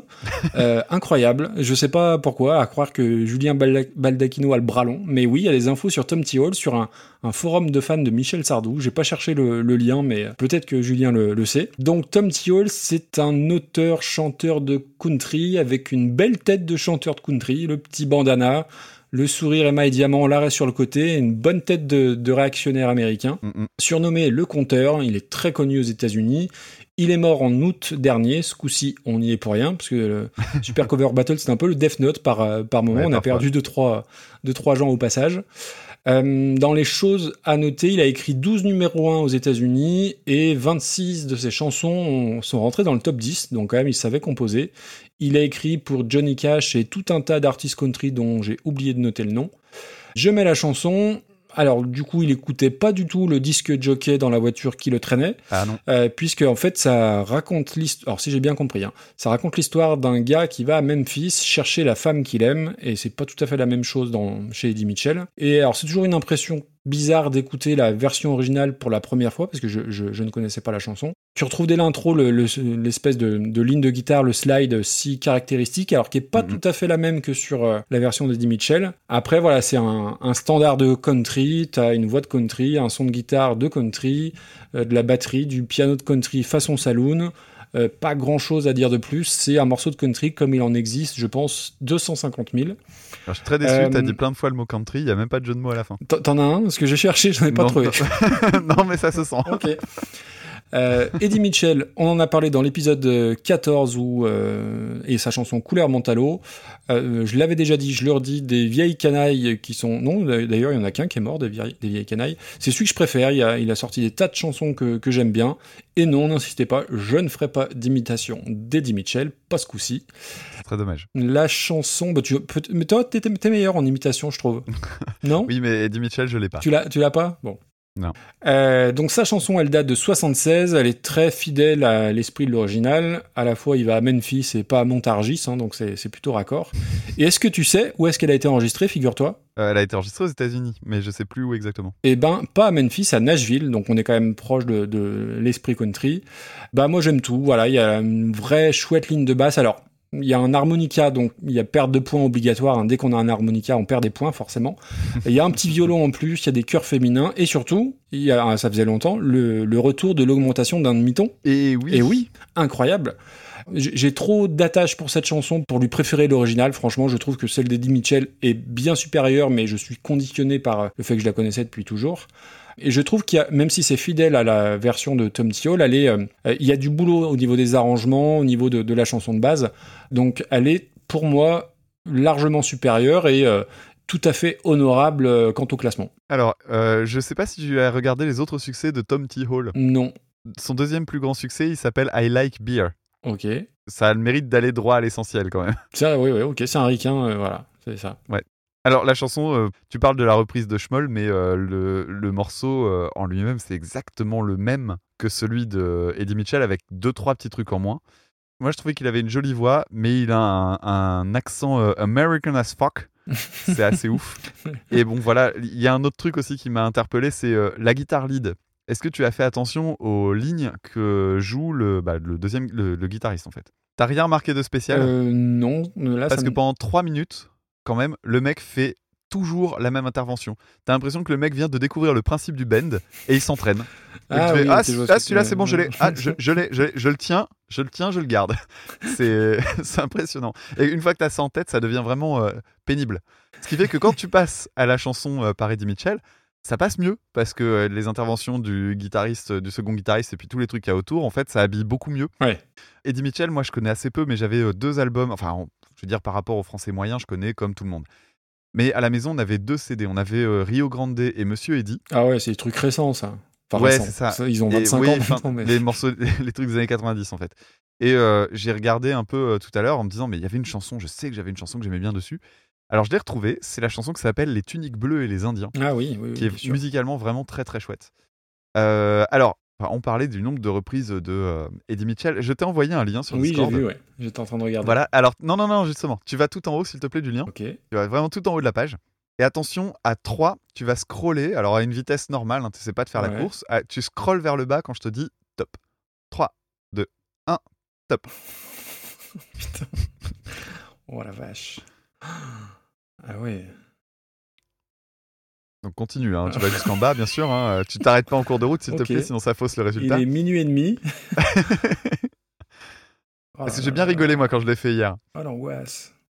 Voilà, bon on n'y est toujours pas, on est à Ah, 24 ah oui, je suis secondes. qu'à hein. 1969. Voilà, on est à 20 28 secondes. Voilà. Alors il faut meubler maintenant. Incroyable. Incroyable. Alors je vais meubler en disant que tout le monde dit Memphis alors que c'est Memphis avec un M. Voilà, et tu loupes pas euh, le coche parce que tu l'as fait plusieurs fois, j'ai vérifié. Voilà, on est à 43 secondes. ok, hein, a- Capello. tu sais que c'est normalement c'est, moi qui fais ce genre de truc en plus. Reprendre mais attends. les gens. On est à 50 secondes. Je comprends mieux pourquoi j'écoute mes épisodes en x1,5. T'es toujours pas en bas? Euh, euh, ah non, mais attends, parce qu'après il y a une autre. Oh là là. euh, Ah oui, en fait, après c'est classé par Jean qui l'a repris, qui l'a pillé. Ah oui, mais fait. non, mais c'est, Mmh. différent. Non. Bon, on va s'arrêter là, mais vous comprenez, on est à 1 minute 5 là et on n'est pas arrivé en bas de l'article. Donc en fait, c'est vraiment le truc euh, qui euh, caractérise la carrière de euh, Eddie Mitchell. C'est On- hallucinant le On nombre vous de postera morceaux le qu'il a lien repris. sur, les, sur Twitter et dans le Discord parce que c'est assez. J'avais jamais vu ça. Mais en même temps, le Oh mec a une carrière hyper longue, mais il a repris un nombre de morceaux tellement ouf. En fait, il y a quasiment aucun morceau original. Alors, le truc, c'est qu'il reprend des standards étrangers. Par contre, il- effectivement, il refait les paroles. Moi, je pensais pas que c'était lui qui écrivait les textes, mais apparemment, il en écrit beaucoup. Et euh, oui, il les, il les modifie, en fait. Donc, il garde l'instru. Par contre, tu fais ce qu'il veut avec le reste. C'est ça, tranquille. Et il garde, bah voilà, tu vois, par exemple, sur la route de Memphis, c'est euh, That's How I Got to Memphis. Bah, ça passe bien. Donc, c'est des reprises. à- je sais pas si c'est parce qu'il parlait pas euh, anglais euh, comme Johnny qui était assez approximatif. Là, tu te dis, ben non, ça, il réadapte, pourquoi pas. Alors, je trouve qu'il a un, un petit, un côté un peu caricatural, tu vois, genre, il va faire un truc aux États-Unis, donc du coup, euh, c'est, il faut qu'il mette un gangster et tout, tu vois. Il y a un côté Ah un bah peu oui, immature, je trouve, dans la mm. traduction, que, qui, est, bon, qui peut être charmant, euh, que moi je trouve un peu naïf, quoi. Après, sinon, pour la reprise en elle-même, effectivement, bah, c'est quasiment identique. Les petites subtilités. euh, T'as un dobro, donc la guitare métallique là. Il y a une guitare, il y a une slide guitare. Il y a les chœurs. T'as parlé de l'harmonica euh, qui est un petit peu là. Encore, tu- on parlait de faute de goût pour plaisanter, mais euh, là, ça passe plutôt pas trop trop mal. Surtout qu'il est pas trop mis en avant. Les violons, mais il y a euh, effectivement cette augmentation d'un ton ou d'un demi-ton. J'ai pas fait le relevé, qui passe très maladroitement. Surtout qu'elle n'existe pas hein, dans la version originale. Donc moi, je la préfère à l'original. On y est attaché parce que c'est une chanson qu'on connaît depuis qu'on est gosse. Après, en termes de reprise, c'est pas extraordinaire non plus. Oui, oui, oui. Oh, dis donc, je viens de vérifier. Ma chanson préférée d'Eddie Mitchell, c'est effectivement une euh, adaptation euh, à la base par d'une chanson de Burt Bacharach, figure-toi. Oh, c'est laquelle, dis donc? Toujours un coin qui me rappelle. Donc, euh, quoi la adaptation version de There's Always Something There to Remind Me. Ok. Oh, dis donc. Quel escroc. Ah.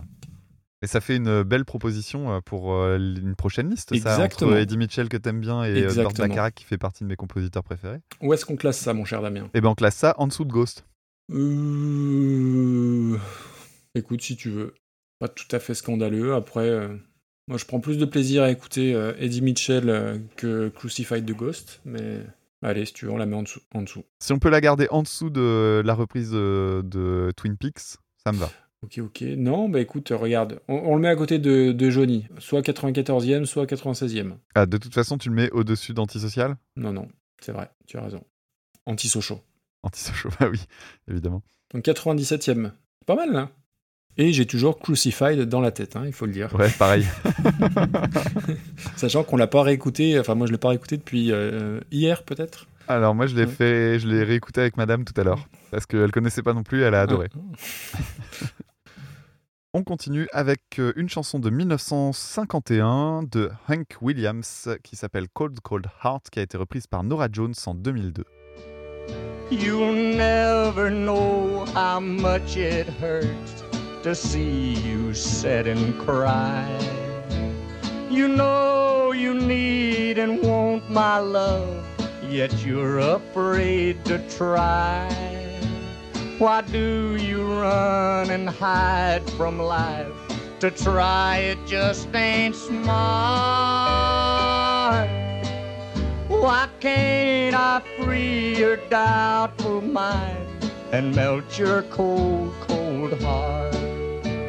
There was a time when I believed that you belonged to me. But now shackled to a memory. The more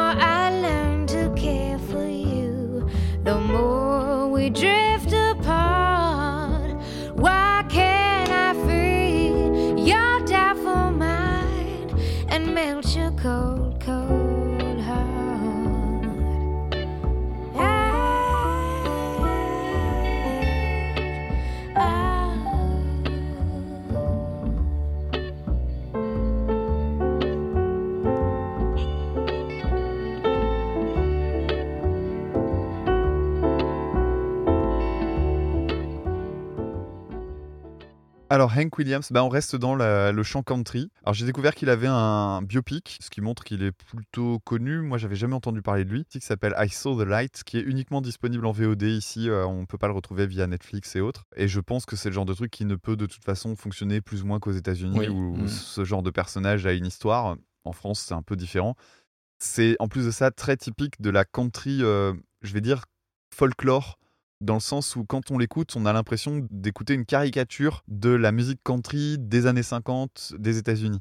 Ouais. C'est le genre de truc Mm. qu'on entend dans les films ou dans les jeux vidéo pour placer une ambiance. D'ailleurs, c'est le cas parce que il me semble, c'est pas cette chanson-là, mais il y a une autre chanson de Hank Williams qui est dans la BO du jeu Fallout New Vegas, qui est un jeu que j'aime énormément et euh, dans lequel, bah voilà, il y a des, en fait, comme ça. Ça t'es se un passe dans- gamer, toi. Bof, bof, pas plus que ça, mais euh, Fallout, je les ai, je les ai fait, ouais, j'ai fait les Fallout à une centaine d'heures chacun.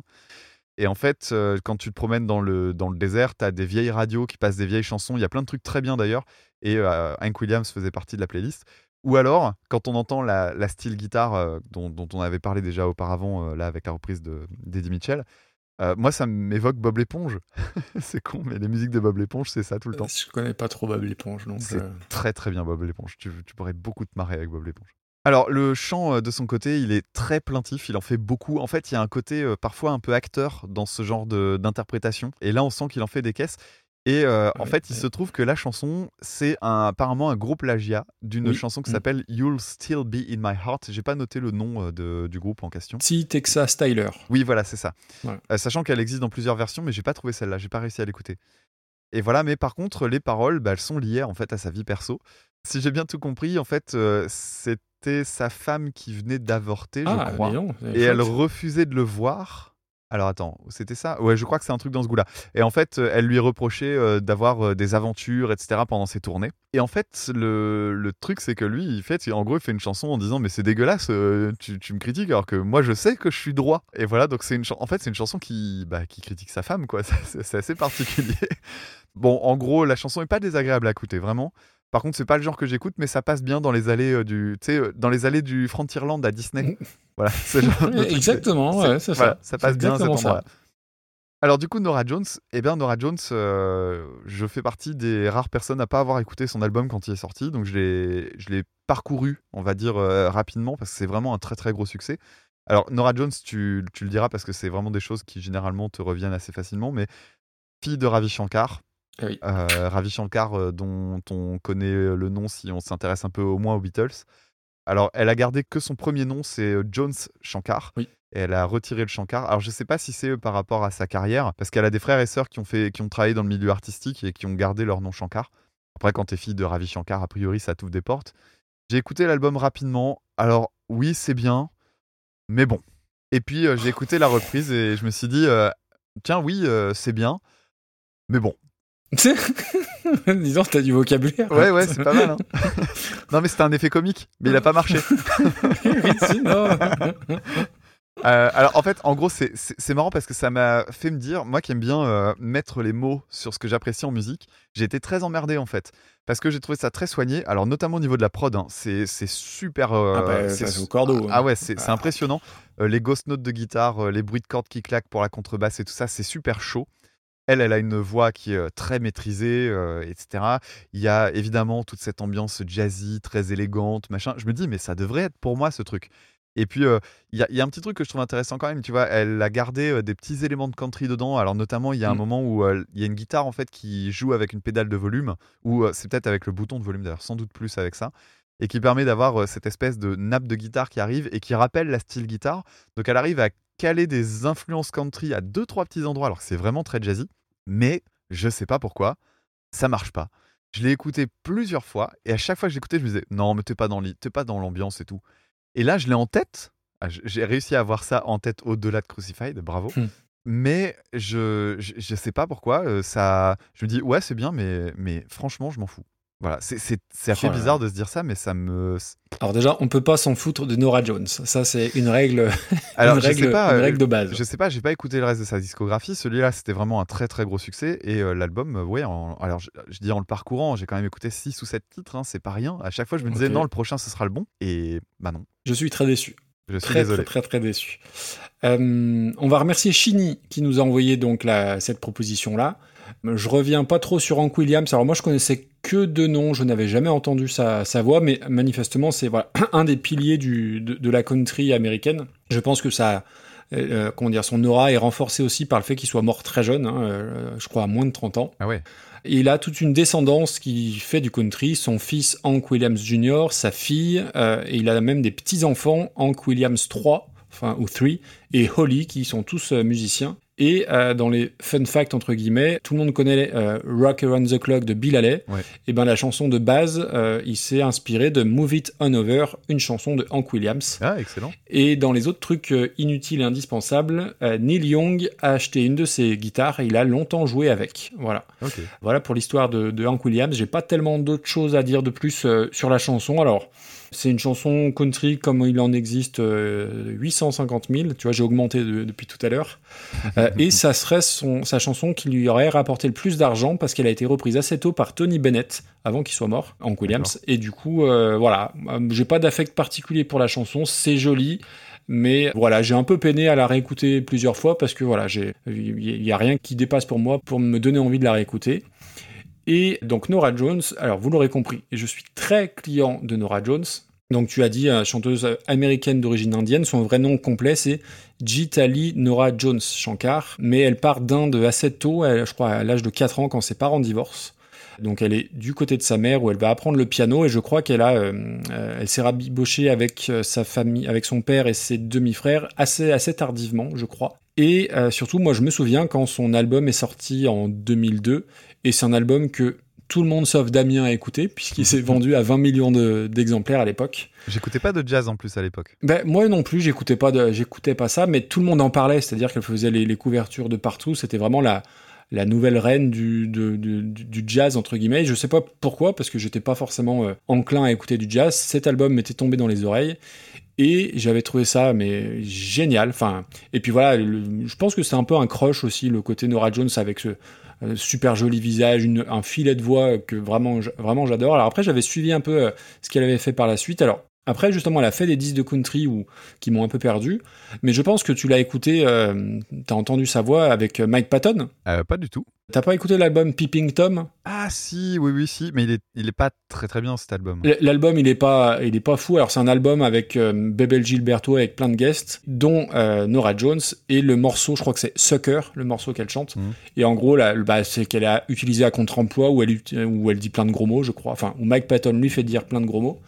Après, elle est aussi sur l'album Rome, l'album de Danger Mouse et Daniel Elupi, où il y a Jack White, une espèce de concept album très orchestral et qui est fantastique. Et surtout, un de ses derniers albums en date à Nora Jones qui s'appelle Little Broken Hearts, qui est beaucoup plus pop euh, rock, voire un peu trip-hop, et qui est produit par Danger Mouse, donc c'est beaucoup plus euh, actuel que le côté euh, jazz lounge. Et c'est un album qui est fantastique, faut écouter. Et donc, du coup, j'étais très très content de, de voir du Nora Jones popper. Et du coup, je savais pas que c'était une reprise, je, la, je connaissais puisque je connaissais l'album. Et bah voilà, c'est d'une classe mais hallucinante. Alors l'intro avec la petite contrebasse, ça fait très pub Nespresso, mais dès qu'il y a le petit piano, bah ça va bien quoi. C'est piano, voix féminine, c'est complètement mon univers. Et euh, je dois le dire, je tremble Anneke, tremble parce que je, je suis, j'ai été complètement, pourtant je la connaissais, hein, complètement happé par son grain de voix, la juste fêlée qui me colle bien des frissons même à la 800e écoute. Et quand elle monte à la fin, à- dans, un petit peu dans les aigus, mais c'est- beau, c'est classieux, c'est raffiné. Et c'est le genre de voix, quand tu écoutes cette voix-là, bah tu, tu te sens une meilleure personne, tu te sens plus grand, tu te sens plus beau. Et il faut écouter Nora Jones. Le, le monde irait mieux si tout le monde écoutait Nora Jones. Voilà, je m'emporte un peu, mais c'est magnifique. Voilà, tu vois, j'ai noté, c'est pas une reprise, c'est un bonbon, une bouillotte, un petit plaid chaud. Voilà, ça réchauffe le cœur et en ce moment, on en a besoin. C'est du tout bon, quoi. Voilà. J'ai pas d'autres termes. Ne t'en fais pas en tout cas pour le classement, parce que vraiment je me sens hors jeu. C'est-à-dire que Ouais, je me non, rends alors compte à après, quel point euh, c'est- non, non, vraiment, je me rends compte à quel point c'est bien et je savais qu'on allait en- que t'allais aimer en fait. Et euh, je me suis posé la question du classement tout à l'heure. Je me dis, moi, je, ne peux pas objectivement dire que c'est une que c'est pas une bonne reprise parce que c'en est une bonne. C'est juste que par contre, ça me laisse de marbre. Bah, après, de, de tout l'album, euh, c'est pas forcément celle que je retiendrai en premier. Donc, euh, moi, je suis client de la voix plus que de la chanson. D'accord. Bah limite, on a parlé de l'album, quoi. C'est cool. Au moins, c'est ça. Donc après, non, ça va pas aller. euh, je vais pas tenter un top 50 parce que pour moi, faut pas, faut pas pousser non plus. Mais c'est très au-dessus de, de plein de trucs qu'on a évoqués déjà ce soir et puis les autres soirs aussi, quoi. Ok. Euh, je te fais une proposition et tu me dis? Oui. Moi, je mettrais ça au-dessus de Giant Sand, Desperate Kingdom of Love. Là, on est en 64e place. Je vais pas au-dessus parce que au-dessus, il y a Je t'ai toujours aimé de Dominique A qui était une vraie belle surprise. Par contre, je trouve ça un peu supérieur à tout ce qui est en dessous, donc ça me semble une place euh, pas, pas galvaudée. Ok. Mais voilà, écoutez Nora Jones, le, le Little Broken Hearts notamment, qui est beaucoup plus, euh, beaucoup plus actuel. Il y, a, il y a des morceaux qui. Vraiment, il y a des morceaux excellents dessus. Alors continuons. On va s'intéresser maintenant à un morceau de 1990 par Dépêche Mode, repris en 1998 par Failure, la chanson What? Enjoy the Silence.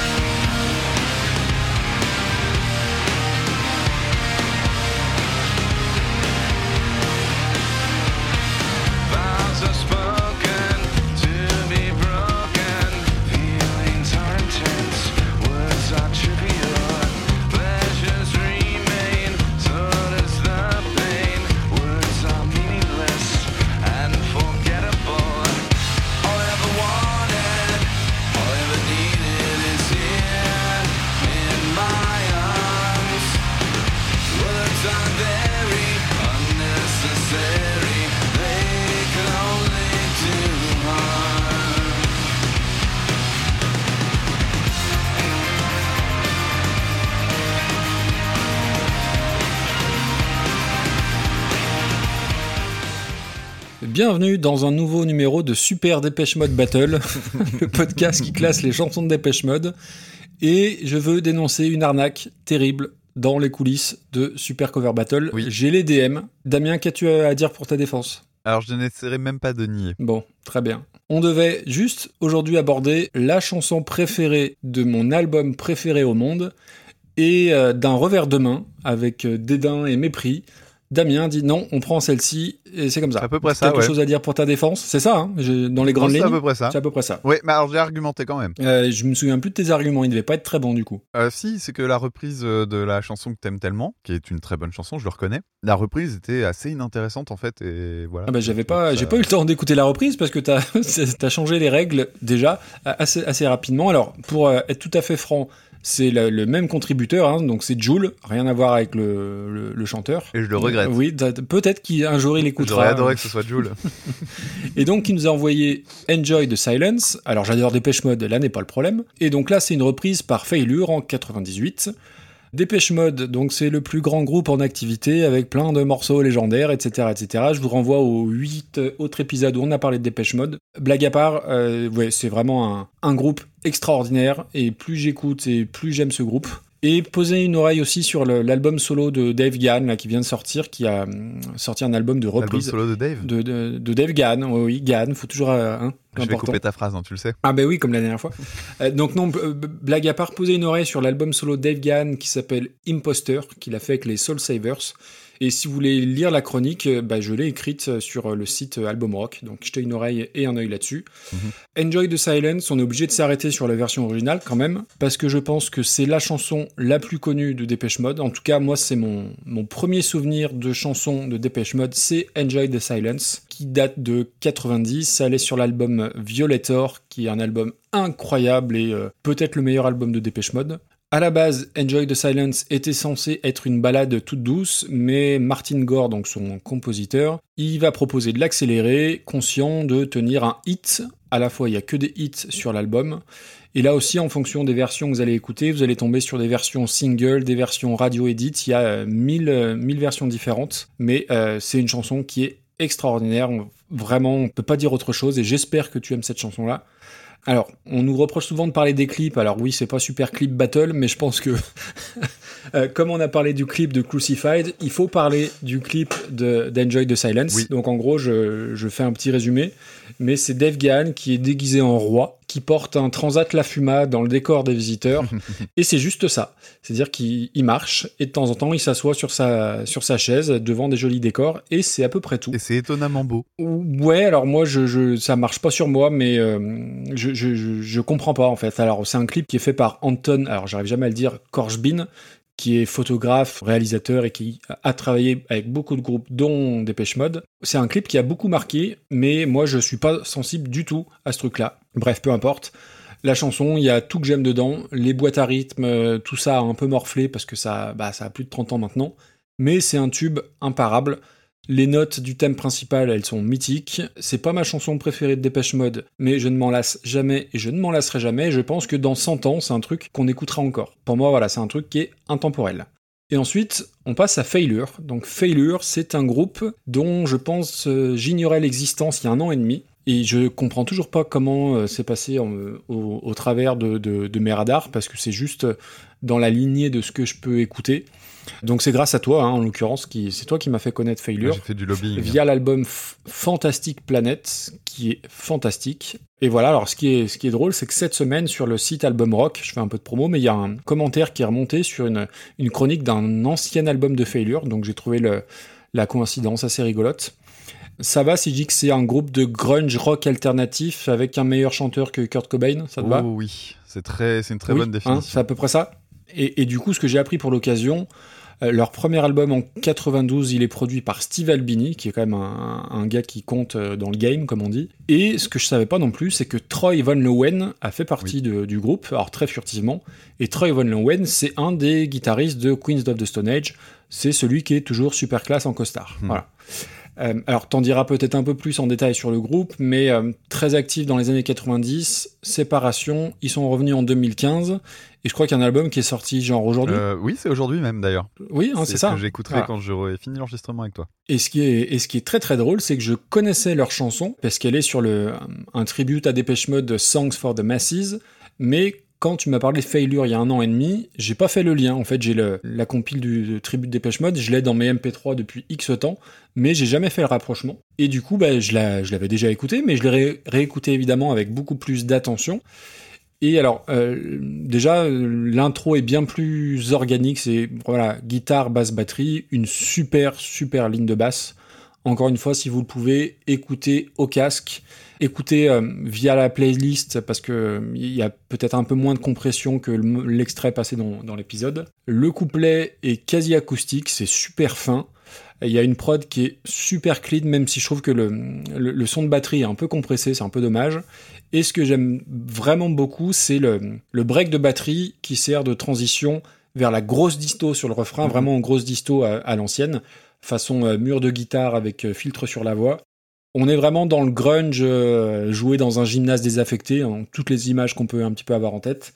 Ça vrombit, c'est massif. Il y a le solo de guitare qui apporte une, vraie valeur ajoutée. Il y a un petit, une petite dimension à, à la Deftones, j'ai trouvé. Je suis un peu moins client des bruitages et des nappes de clavier. euh, alors j'ai noté à la Dream Theater, c'est un peu méchant, mais les, les grosses nappes de clavier pas franchement super subtiles à la fin.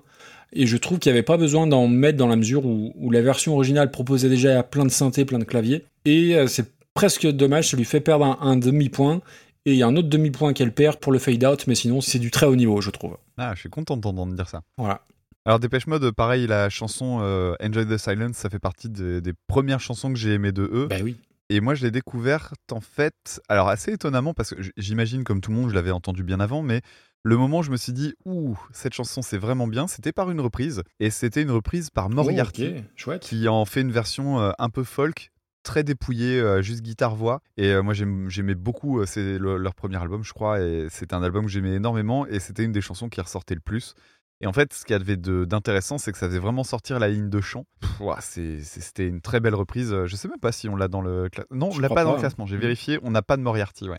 Donc si vous voulez la mettre, ça peut être intéressant. Et donc oui, c'est une chanson qui est très très bien. Alors c'est marrant, tu, tu disais qu'il y avait effectivement des sons qui avaient vieilli, notamment la boîte à rythme, etc.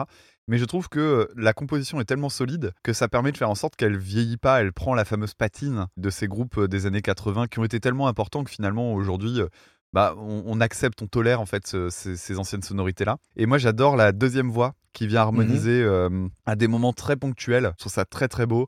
En plus, dedans, dans cette chanson-là, t'as des passages du majeur au mineur qui sont très réguliers pendant le titre. C'est dans l'intro, t'as un do mineur qui est suivi par un mi bémol, et ça devient un do mineur qui est suivi par un mi bémol mineur. Et ça, ça change entre l'intro et le couplet. Donc en fait, hein, t'as euh, majeur au Mhm. départ et puis euh, mineur pendant les couplets. Et je trouve ça très joli. Et puis aussi, il y a ce, ce fameux accord de, euh, de si majeur, du coup, à la fin du refrain. Quand tu cherches le- la raison du pourquoi du comment de ce si, eh ben ça fait méga parler les amateurs de théorie. D'accord. Il y en a beaucoup qui se demandent est-ce que c'est une modulation, est-ce que c'est pas une modulation? Il y a plein de façons de comprendre la place de cet accord-là. Généralement, le, le consensus, c'est euh, c'est du die and retry. À un moment donné, on est tombé sur cet accord-là. Il sonnait bien. Ils vont certainement pas faire de la théorie derrière, ça c'est évident. Mais euh, bah voilà, après, c'est marrant de voir comment on peut décortiquer ce truc-là. euh, c'est c'est rigolo. Alors bref, c'est un très beau titre, euh, Mhm. voilà, malgré les sonorités de, de synthé un peu datées et le bruit de, de pistolet laser là. euh, parce que- parce qu'en fait, il y a une attaque qui est super aiguë. euh, Ça fait euh, vraiment à chaque fois qu'il appuie sur une touche, ça fait et c'est la, la basse en fait qui compte. Mais il y a l'impact qui est hyper aigu. Ça, c'est un peu désagréable quand on y fait attention, mais ça reste une merveille ce titre. Et donc Failure, ouais, effectivement. Alors, j'ai fait pas mal de lobbying sur Failure et je crois que j'ai fait découvrir euh, très modestement à, à quelques personnes, euh, notamment sur le Discord et tout ça. Et j'en suis hyper content en fait, parce que c'est un groupe qui me tient énormément à cœur, que j'ai découvert complètement par hasard. Je sais plus quelles étaient les conditions de ma découverte, mais euh, c'était il, y a- il y a assez longtemps. C'était l'époque où j'achetais encore des CD d'ailleurs. J'avais acheté le- la discographie en import. Oui, ok. Ouais, ça devait être aux alentours de 2005 par là, 2004-2005. Donc le groupe était déjà mort et enterré depuis un petit moment. hein. Euh, on parlait pas du tout d'un redémarrage de leur carrière. Et euh, ouais, moi j'étais tombé en amour pour l'album Fantastic Planet avec euh, évidemment le morceau euh, Daylight qui clôt l'album et qui euh, j'aurais pas assez de mots pour dire à quel point j'aime ce morceau. Et euh, voilà, il y a également des morceaux en fait que je connaissais sans savoir que c'était Failure, notamment le morceau qui s'appelle The Nurse Who Loved Me, qui est une chanson qui a été reprise par Perfect Circle. Et c'est pas le seul lien avec Perfect Circle, puisque donc euh, tu parlais tout à l'heure de Troy Von Leven. Eh ben oui, du coup, il, oui, a oui. fait par- il fait partie de Kotsa, Eh mais oui, il est également chez euh, Perfect Circle. Greg Edwards, un des membres également de, euh, de Failure, a joué en live pour euh, Perfect Circle en remplacement. Et Ken Andrews, donc euh, le chanteur, dont, dont j'adore la voix, bordel, qu'est-ce que j'aime sa voix, a produit notamment un album de Tenacious D, même deux albums de Tenacious D. Il a bossé sur la chanson You Know My Name de Chris Cornell. Ah oui. Et il a bossé également pour Beck. Donc euh, Ouais. voilà, et c'est un groupe en fait qui est cité régul- régulièrement par euh, certains gros groupes comme étant un, un groupe super important. voilà, c'est ces fameux albums qui sont finalement connus dans le milieu, qui vont marquer très fort certains musiciens et, et certaines musiciennes, certains groupes. Et en même temps, bah, le grand public, euh, Bah, bah non. Ouais. Et voilà, d'ailleurs, on, on va reparler de ça après avec un autre groupe qui avait marqué euh, notamment Nirvana. Mais voilà, euh, ouais, Failure, moi j'ai- j'aime énormément. Et si vous voulez découvrir, euh, l'album Fantastic Planet est, un bijou. L'album d'aujourd'hui, bah, forcément, je ne l'ai pas encore écouté, mais les albums qu'ils ont sortis pendant leur retour, et ben, c'est un groupe qui s'est arrêté pendant 15 ans. Et quand il revient, bah, il fait des albums super bons. Et c'est super accessible en plus, je veux dire, c'est pas voilà, Ouais, c'est ouais. des trucs qui s'écoutent facilement. Oui, Mm. et c'est beau. Tout un- C'est juste simplement. beau. Euh, donc voilà, très fier de les avoir fait découvrir, euh, notamment à toi. Et euh, bah voilà, cette reprise-là, elle est très représentative finalement de leur style. La guitare acoustique, eh ben, il y a plein de petits accords dissonants, de petites notes qui sont surprenantes en fait dans, le, dans la mélodie. Il y a une basse qui est très présente, dont tu as très bien parlé. La voix magnifique de Ken Andrews. Le passage saturé avec la batterie, tu disais qu'elle était très compressée. En fait, elle a un son qui est extrêmement brut. Tu as l'impression qu'elle est pas vraiment retraitée. Donc, ça sent la, la prise quasiment. euh, euh, le micro tendu devant la, devant la batterie, et puis voilà. Et moi, je trouve que c'est un. Enfin, dans la musique de Failure, la batterie, elle est hyper importante, la basse aussi. C'est un groupe très équilibré, en fait. Et le solo, tu parlais du solo, c'est marrant parce que euh, souvent, je, je vanne sur la justesse. Les notes, elles vont quasiment jamais là où elles devraient aller. Il fait des bends où il passe Mm. volontairement, je pense, à côté des notes. Et il faisait d'ailleurs la même chose sur certains solos de Fantastic Planet. Et j'aime beaucoup l'effet que ça donne, en fait. Après, la, la reprise, je trouve qu'elle réinvente pas grand chose. Non, non, non. Mais forcément, le Mm. morceau, il est déjà bien. Donc, du coup, on a du mal à se dire que ça va le envoyer beaucoup plus loin. Mais c'est juste ce qu'il faut pour un, un album de reprise. Je pense que. Alors, je connais pas le reste des reprises. Mais je me dis que ça doit faire partie du haut du panier. Surtout sur un morceau aussi casse-gueule, c'est-à-dire sur un de leurs plus gros tubes, quoi. Le seul reproche que je ferais, par contre, c'est. euh, je pense qu'à la fin, il aurait pu s'arrêter à 3 minutes 13. Oui, oui, je suis, je suis d'accord. Par contre, c'est un morceau que tout le monde a repris. C'est le nombre de, de reprises de- d'Enjoy the Silence, c'est assez, c'est assez fou. Mm. Après, voilà, l'idée. euh, alors, je sais pas ce que tu en penses, mais je, je vois pas ça non plus forcément euh, très très haut. Euh, après, c'est cool d'avoir pu parler de, de Failure parce que voilà, ça fait partie de ces groupes où euh, beaucoup de monde est passé à côté pour des raisons que, bah, des fois, des fois ça s'explique pas, hein, tout simplement. Alors, moi, je te propose un truc. Ouais, dis-moi. Parce que euh, dans le classement, on, a, on avait classé euh, The Cure avec la chanson A Forest. Oui. Et dans le genre, enfin tu vois, la, la corrélation entre euh, The Cure et Dépêche Mode, on a souvent fait le rapprochement. A Forest, c'était le gros tube de The Cure, celui-là, c'est le gros tube de Dépêche Mode. Et on avait la reprise par Steven Wilson, qui était aussi une reprise euh, assez ambitieuse, même si toi, t'avais pas beaucoup Moi, aimé. j'avais pas trop aimé, oui. Euh, elle est où? Elle est où? Elle est en 55e position là actuellement. Ouais, C'est très haut ça pour, euh, pour Steven Wilson, j'entends. Oui. Euh, Par contre, pour euh, Failure, ça me semble pas ouais, déconnant non, d'aller chercher dans ce écoute, coin-là. euh, ça me semble cohérent. limite, je la verrais même plus haut. Parce que je vois Eagles of Death Metal et je trouve ça mieux que Eagles of Death Metal. Alors, je trouve qu'il y avait plus d'ambition chez les Eagles of Death Metal dans le sens où ils prenaient un titre qui était un peu, un peu R&B à la base. Oui. Alors que là, je trouve que c'est plus dans le même terrain de jeu. Bah, au-dessus de Blondie? Ouais, allez, très bien. Puis ça fait reculer Vanina, et ça, c'est toujours bon à prendre. Mhm. Merci, Jules. Merci beaucoup, Jules. On poursuit avec euh, le fameux super groupe euh, dont qu'on évoquait tout à l'heure, à savoir Audioslave en 2002, qui sortait un morceau intitulé Like a Stone, reprise en 2020 par un certain Sean James.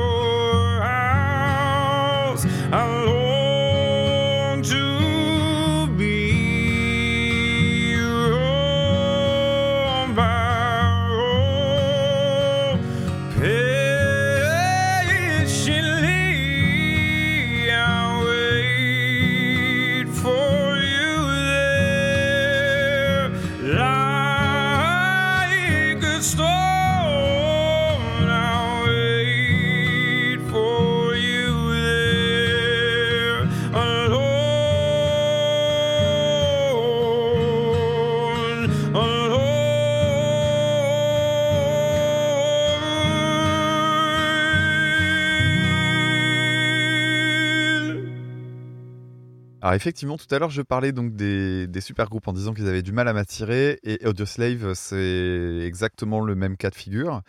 Tu parleras du line-up, mais en gros, c'est Rage Against the Machine sans euh, Zach de la Rocha. Mm, et arrive euh, Chris Cornell, qui avait Ouf. été proposé par Rick Rubin. Donc voilà, en gros, c'est ça. Euh, Il y a quelques très bons riffs sur l'album que j'ai euh, parcouru Hop, en fait hop, hop, depuis sa sortie, et puis là, j'ai reparcouru encore une fois. Je pense notamment au riff de Show Me How to Live, qui est vraiment très très bien. Et le chant euh, est très balèze parce que bah, c'est Chris Cornell, quoi. Voilà. Mais je trouve que, je sais pas, dans cet album, il, il manque un truc. Bah ouais, mais alors, tu vois, je m'étais refait la discographie de Rage Against the Machine il y a pas très longtemps. Et autant je suis un, un inconditionnel du premier album que je trouve être une merveille, euh, bah, comme, comme beaucoup de monde, parce que Mm. c'est vraiment un album qui est hyper important. Les autres, euh, il y a des très très bons morceaux, mais je trouve qu'il manque un truc. J'ai vraiment l'impression que Rage Against the Machine, en dehors du premier, ils n'arrivent pas à me faire bouger tant que ça. Ouais, C'est faux. Ouais, ça va, c'est moi. C'est faux. Oh, Non, non. Oh, tu oh. tu te trompes. Oh Et Audio Save, bah, en fait, c'est un peu pareil. Il manque toujours un petit truc. Donc, j'étais content de me dire, bah, allez, je leur donne une chance. Et donc, euh, c'est euh, Like a Stone qui arrive. Et en fait, quand le morceau a commencé, j'avais oublié que j'avais ça dans ma playlist. Donc, j'entends ça euh, pendant que je me promène sans, sans rien sous les mains. Et là, je me dis, mais les premières notes, je me dis, mais on n'avait rien des Red Hot Chili Peppers. Pourtant, ça, je trouve que dans le début, il y a un truc. Ça aurait pu être sur l'album Mm. By the Way. Et je m'attendais à ce que Kedis arrive en faisant des. tu vois et, et en fait, non. Euh, j'ai voulu faire Killis, j'ai fait Scatman, merde. et, euh, et, et, et voilà, arrive Chris Cornell et d'un seul coup tu fais Ah ouais. Ah ouais, c'est autre Ah chose. ouais. Ah oui, on est d'accord. Ah ouais. oui. Alors en fait, si t'enlèves le chant de Cornell, très honnêtement, c'est un titre qui est ultra passe-partout. Ben oui. C'est agréable, c'est chantable euh, très rapidement, mais c'est pas extraordinaire. Sauf que t'as Cornell. Et là, au fur et à mesure des écoutes, j'ai fini par l'aimer. Et là, quand j'y pense, en fait, j'ai la voix de Cornell en tête, qui passe au-delà de Crucified. Et le, le sujet, il est assez dur. Je sais pas si t'as fait gaffe Oui, aux paroles. oui, tout à fait. Mais euh, voilà, il y a des, des gens qui pensent que c'est une chanson euh, sur quelqu'un qui attend euh, son amour ou je sais pas quoi. Et en fait, pas du tout. c'est quelqu'un qui attend la mort parce que bah, tous ses amis et ses proches sont, sont, sont morts aussi. Et en plus, ça a une drôle de couleur quand on pense à la suite de la vie de Chris Cornell et Oh oui. notamment son suicide. Donc ouais, voilà, on sent que c'est un truc qu'il vampirisait déjà euh, sans doute à ce moment-là. Alors, j'ai quand même un bémol, c'est le, le solo. le solo, c'est vraiment Tom Morello qui en fait trop avec ses effets, euh, ça n'a pas grand intérêt. Donc euh, moi, quand j'entends ça, tu vois, je me dis juste euh, euh, Molo Morello, tu ramollis la mélodie. non, c'est joli, dis donc. Ouais. Ça, ça, eh, je, faut que ça soit le titre de l'épisode. C'est pas mal. Ok, on bien. On essaiera. Ouais, mais ça va spoiler. Euh, bref. Et donc, euh, j'arrive à Sean James. Alors, Sean James, moi, j'ai jamais entendu parler de ce mec. Et en fait, bah voilà, c'est le genre de gars qui a explosé grâce à un, pas un accident de parcours, mais un truc heureux pour lui. C'est que euh, sa musique a été utilisée dans la BO d'un des plus grands jeux de ces dernières années, à savoir The Last of Us 2, qui est un, jeu extrêmement attendu. Et le morceau, c'est un titre qui s'appelle Through the Valley. On l'entend à deux reprises dans le, dans le jeu apparemment. Alors moi je l'ai pas fait, il fait partie de, ma, de mon backlog. Mais on l'entend apparemment dans le casque du personnage d'Ellie à un moment donné, dans sa version originale.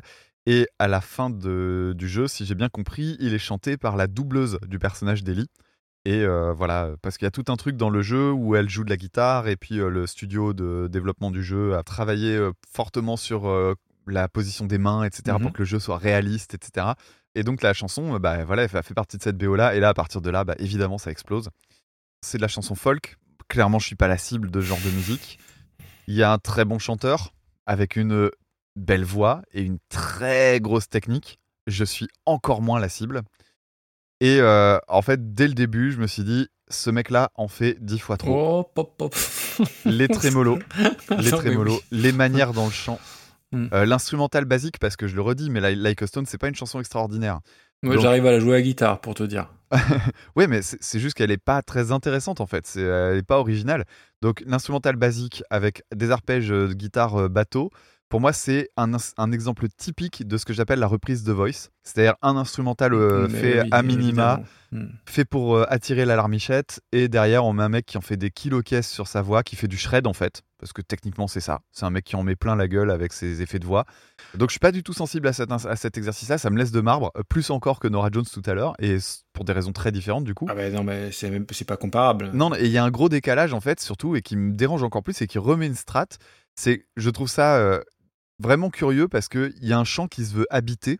C'est un acteur, quoi. C'est un acteur qui joue pas bien. C'est voilà, c'est Marion Cotillard qui fait la mort dans Batman. Pour moi, c'est ça. Mise en mise en Allez, hop, ça c'est fait. Et euh, voilà, donc ce qu'il y a de bien, c'est que cette reprise-là, elle met en avant que c'est vraiment Cornell qui faisait tout dans cette chanson-là, parce que euh, bah, du coup, je trouvais que le titre était faible et très long. En plus, il rajoute 30 secondes de plus, et c'est 30 secondes de notes De trop. C'est surtout 30 secondes de. ah, ah, ah. Mais oui, Voilà. euh, c'est terrible. Je, je- je- je suis assez d'accord et même je pense que, enfin, je- j'en parlerai. Tu mais vas être plus méchant encore. Je suis plus méchant, que moi. plus méchant que ça.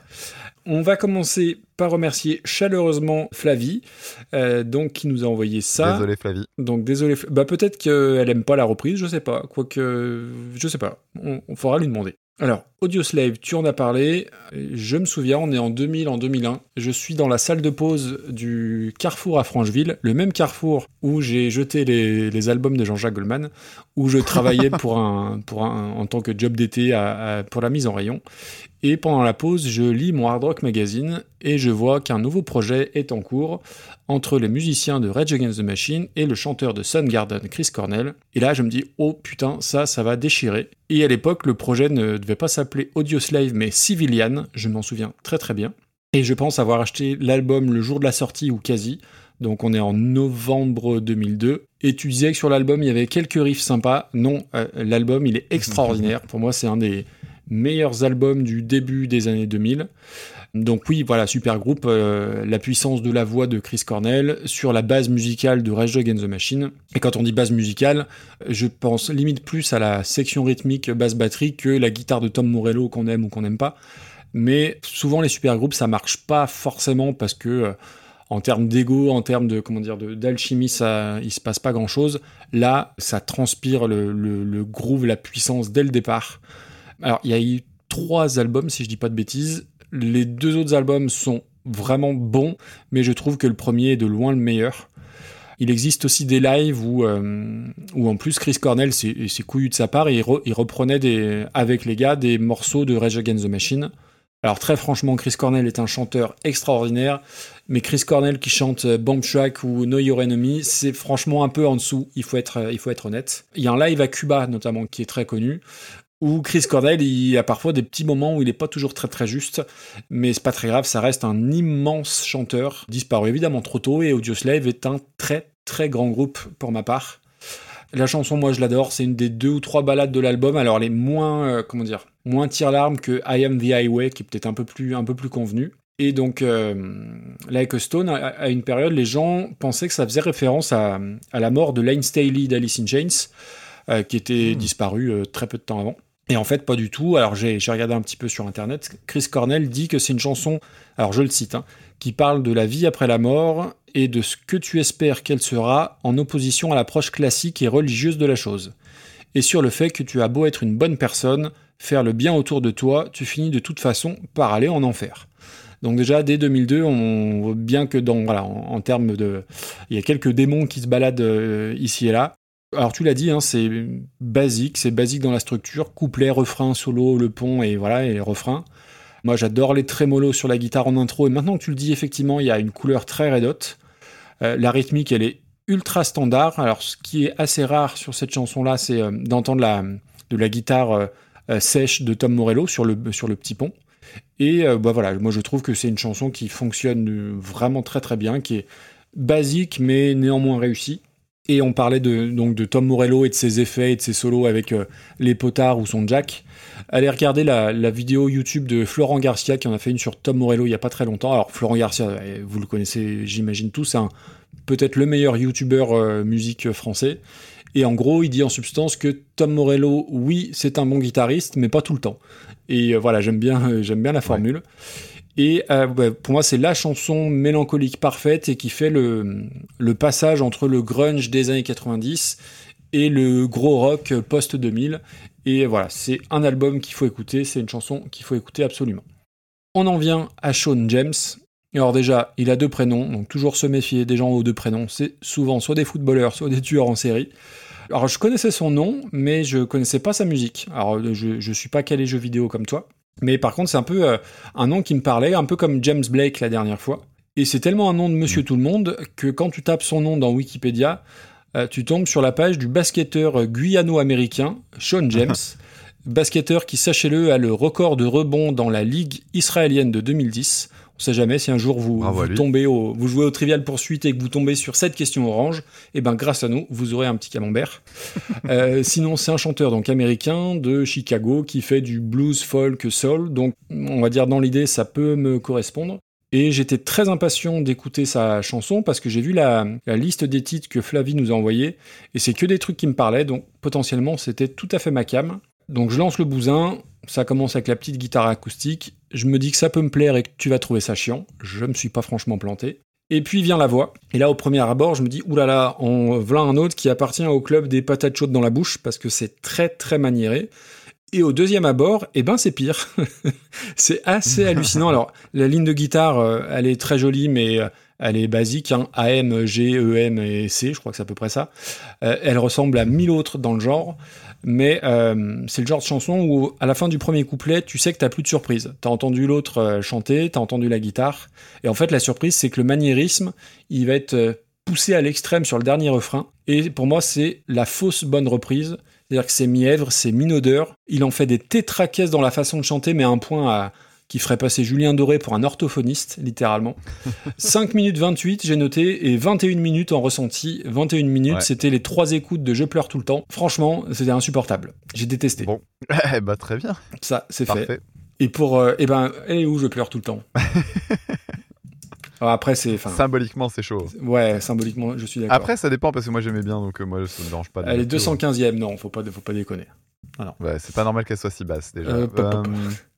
Euh, En revanche, non, euh, retournons voir nos copains de Disturbed. Ouais, exactement. Euh, Ah bah, ils sont plus bas. ah bah écoute, tu vois, comme quoi. euh, Non, bah moi je mets ça là, hein, Allez, juste au-dessus de Je pleure tout le temps. parce que Birdie c'était ultra maniéré. Non, juste en dessous, juste en dessous, pardon, de, juste en dessous de Je pleure tout le temps. Allez, si tu veux, pour la, pour le- la beauté du geste. Alors, désolé Flavie, euh, peut-être que tu aimes beaucoup Sean James, mais ça n'arrive pas au début de la cheville d'Audioslave. Désolé. Ça, ça n'est que notre avis, encore une fois. hein. Oui, bien sûr. Ah bah toujours, toujours. C'est notre classement. D'ailleurs, si vous voulez en faire un autre, euh, C'est ça. eh bien, n'hésitez pas. Vous appellerez ça super cover, ba- super, Sou- super, super cover battle. Très bien. Il nous reste deux morceaux là. Bon, on arrive à l'avant-dernier morceau, ce qui va nous permettre de dévoiler euh, si tu avais raison pour le pins ou non. On sait déjà que non. Et on va parler maintenant de la chanson Diane de Husker Du par Therapy. Mais qu'est-ce euh, que c'est que cette diablerie Donc Husker Du en 1983, reprise par Therapy en 1995. Ah dis donc, t'es t'es plein de surprises ce soir. N'est-ce pas?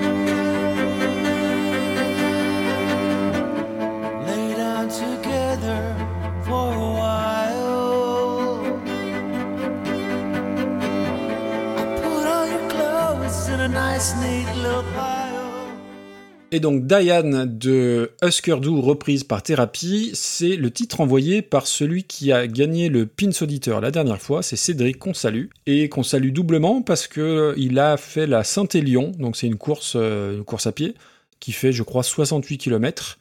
Ah et ouais. euh, il l'a fait dans des conditions. Bah, il fait toujours froid de façon euh, à cette période-là entre Lyon et Saint-Etienne. Et en plus, il l'a fait avec une playlist de plein de podcasts, dont euh, Reconversion Écoute ça, je crois, dont Blind Best et pas mal d'autres. Et euh, voilà, donc du coup, euh, du coup, j'ai pas eu de nouvelles depuis qu'il a terminé. J'espère qu'il est, j'espère qu'il est arrivé. J'espère qu'il est encore en vie. Et euh, donc du coup, il nous a proposé euh, Diane de Husker Du. Alors, je sais pas trop comment on prononce Husker Du. Je, Je crois que c'est je Du, en connais fait. ce nom-là.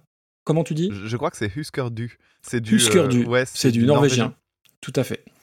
Euh, c'est un nom que je connais, plus de réputation qu'autre chose, parce que groupe de punk hardcore américain euh, des années 80, dans la lignée des Black Flag et compagnie, et qui est vanté notamment par Dave Grohl comme une des énormes influences donc de, de Nirvana, entre autres. Et l'histoire rigolote, et qui en plus qui fait sens avec des- un morceau qu'on a déjà évoqué aujourd'hui, c'est le nom de leur groupe, donc Husker Du.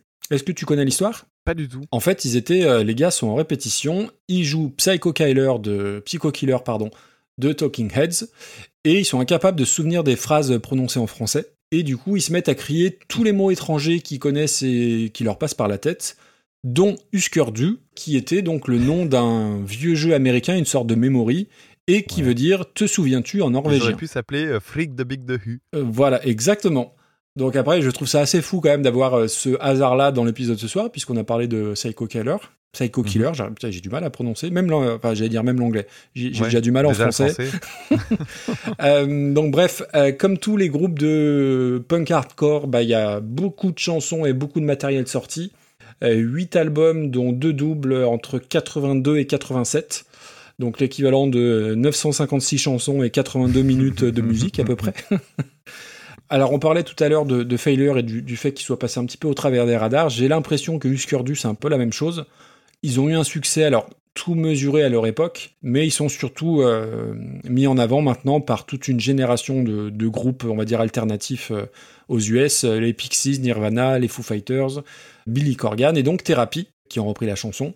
Alors la chanson originale, elle date de 83, je crois, sur, sur l'EP Metal Circus. Et bah, on est obligé de s'arrêter sur l'histoire de la chanson, qui est une histoire un peu particulière, qui ferait passer euh, Bonnie and Clyde d'Eminem pour une berceuse de Douchka. Donc Douchka, les moins de 40 ans n'ont pas la référence. Alors, pour faire simple, le- la chanson euh, Diane, c'est Diane Edwards, qui est une, une américaine qui s'est fait violer et tuer en 1981 par un certain Joseph Ture. Et ce qui est bizarre et sordide, c'est que la chanson se met du point de vue de l'assassin. Donc c'est très particulier. Et là où le hasard est encore plus sordide, c'est que quand j'ai fait mes petites recherches, quand j'ai tapé Diane Edwards, elle est l'homonyme parfaite de- d'une des premières petites amies de Ted Bundy. Donc c'est quand même assez fou. Oh vache. Voilà. Euh, si t'es américaine et que tu t'appelles Diane Edwards, bah tu pars avec un sérieux, euh, un sérieux handicap. Va à l'état civil. Donc faites changer votre nom, hein, mesdames.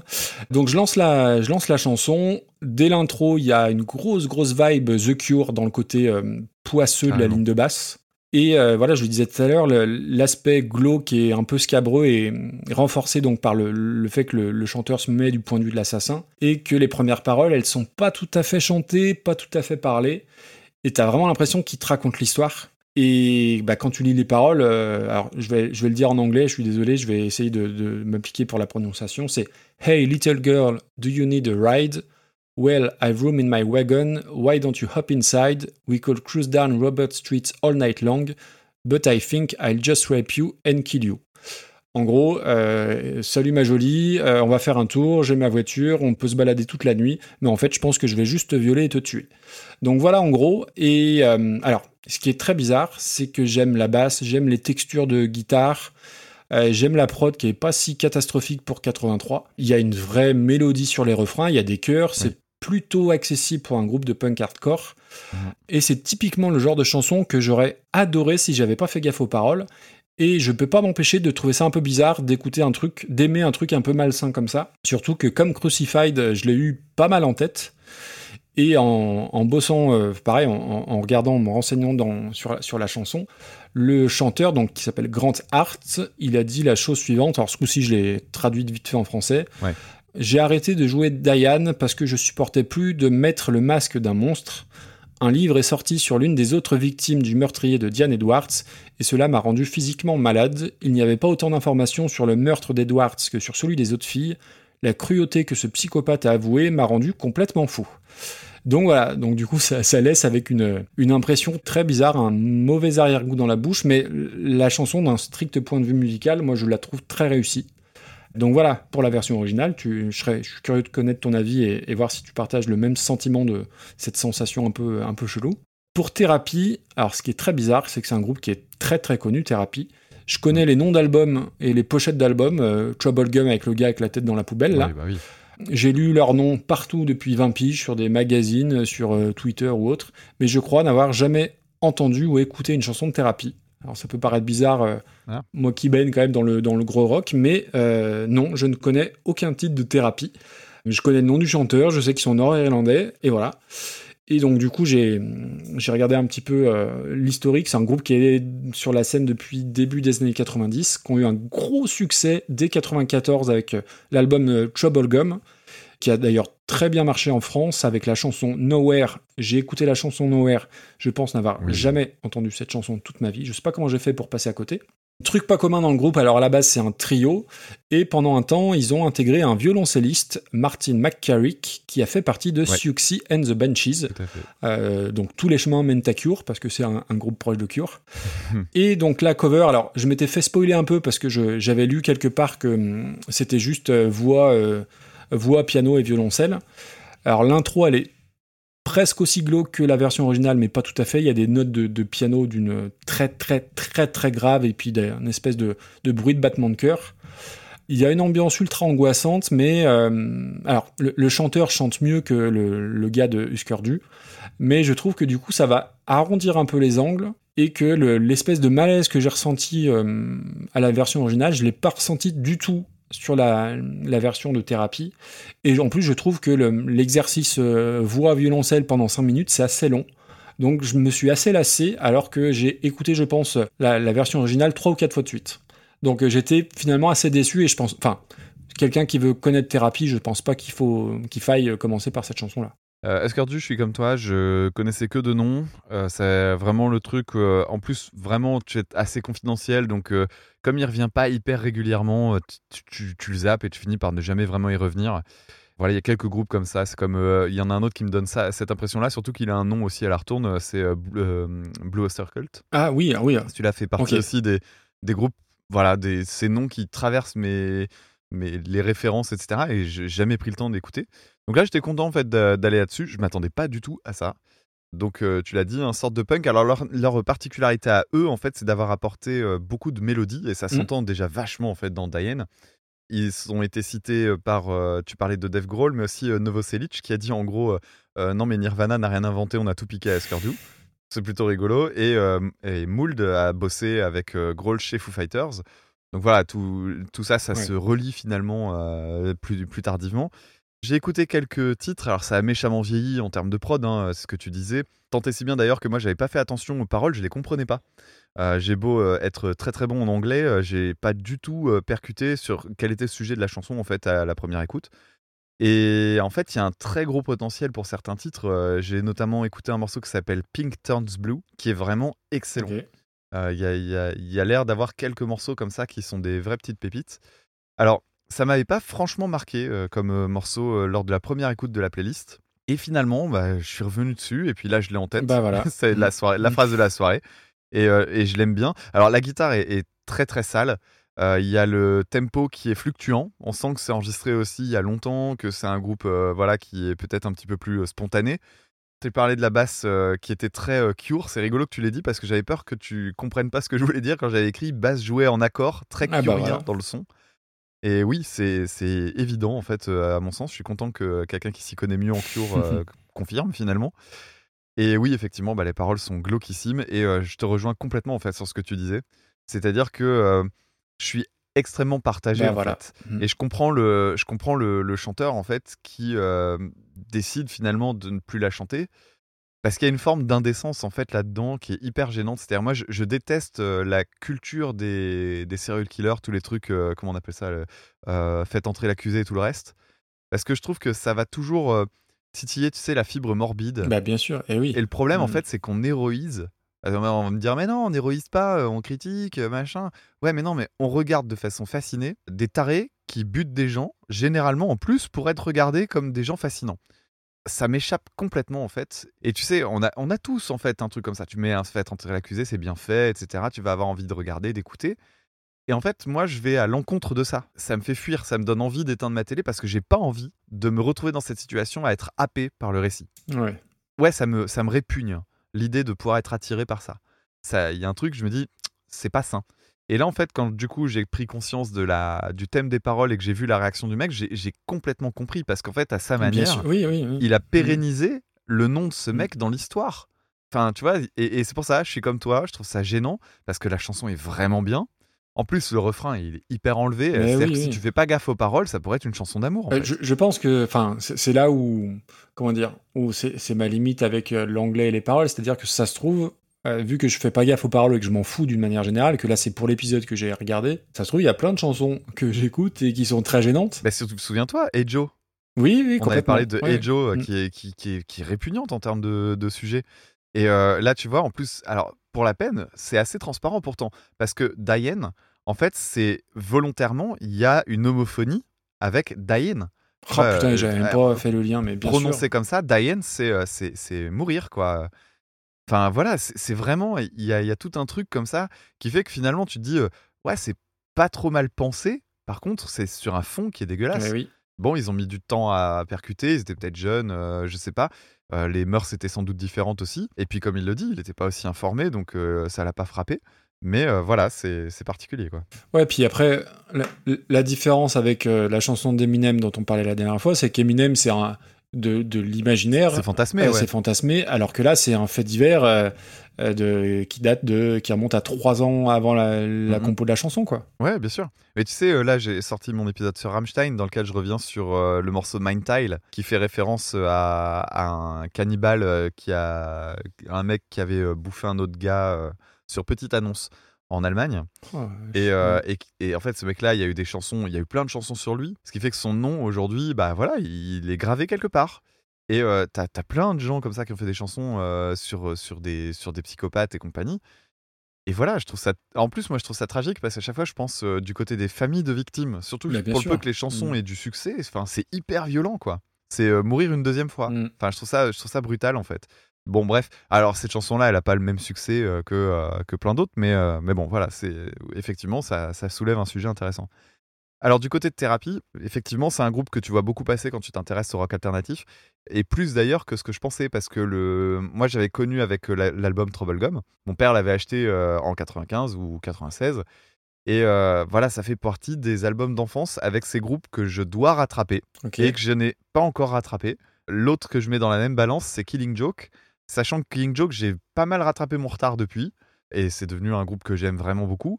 Et euh, Thérapie, bah voilà, je me suis dit, bah train, allez hop, c'est l'occasion d'écouter un autre, euh, un autre album. Surtout que bah voilà, Trouble Gum, c'était leur gros, gros, gros succès, Ouais, mais ouais. c'était aussi euh, le- l'album peut-être euh, très mainstream, tu vois. Et en fait, surtout, j'ai regardé un peu dans la des critiques, etc., qui disaient que l'album suivant, donc j'ai j'ai oublié le nom, mais celui sur lequel est Diane, eh bien en fait, c'est un album qui a un peu un virage de carrière, avec apparemment un, un côté plus ambitieux, etc.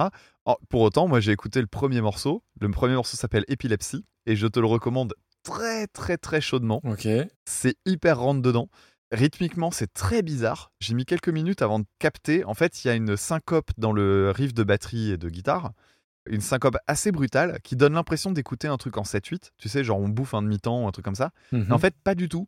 C'est une mesure à trois temps, mais c'est joué très rapidement avec une syncope. Donc du coup, t'as l'impression d'un truc bancal, alors que non, c'est un truc à trois temps.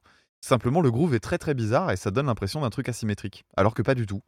Dedans, t'as un solo qui est hyper chaotique, t'as des dissonances de partout. C'était super bien. Et puis euh, il y avait un morceau aussi euh, qui est un peu plus, qui est euh, pareil, qui est assez connu. Je crois que c'est le deuxième qui s'appelle euh, Stories et qui lui aurait carrément pu être sur Trouble Gum. Et ce qui est marrant, c'est que Diane, eh ben, c'est le single de l'album. Oui.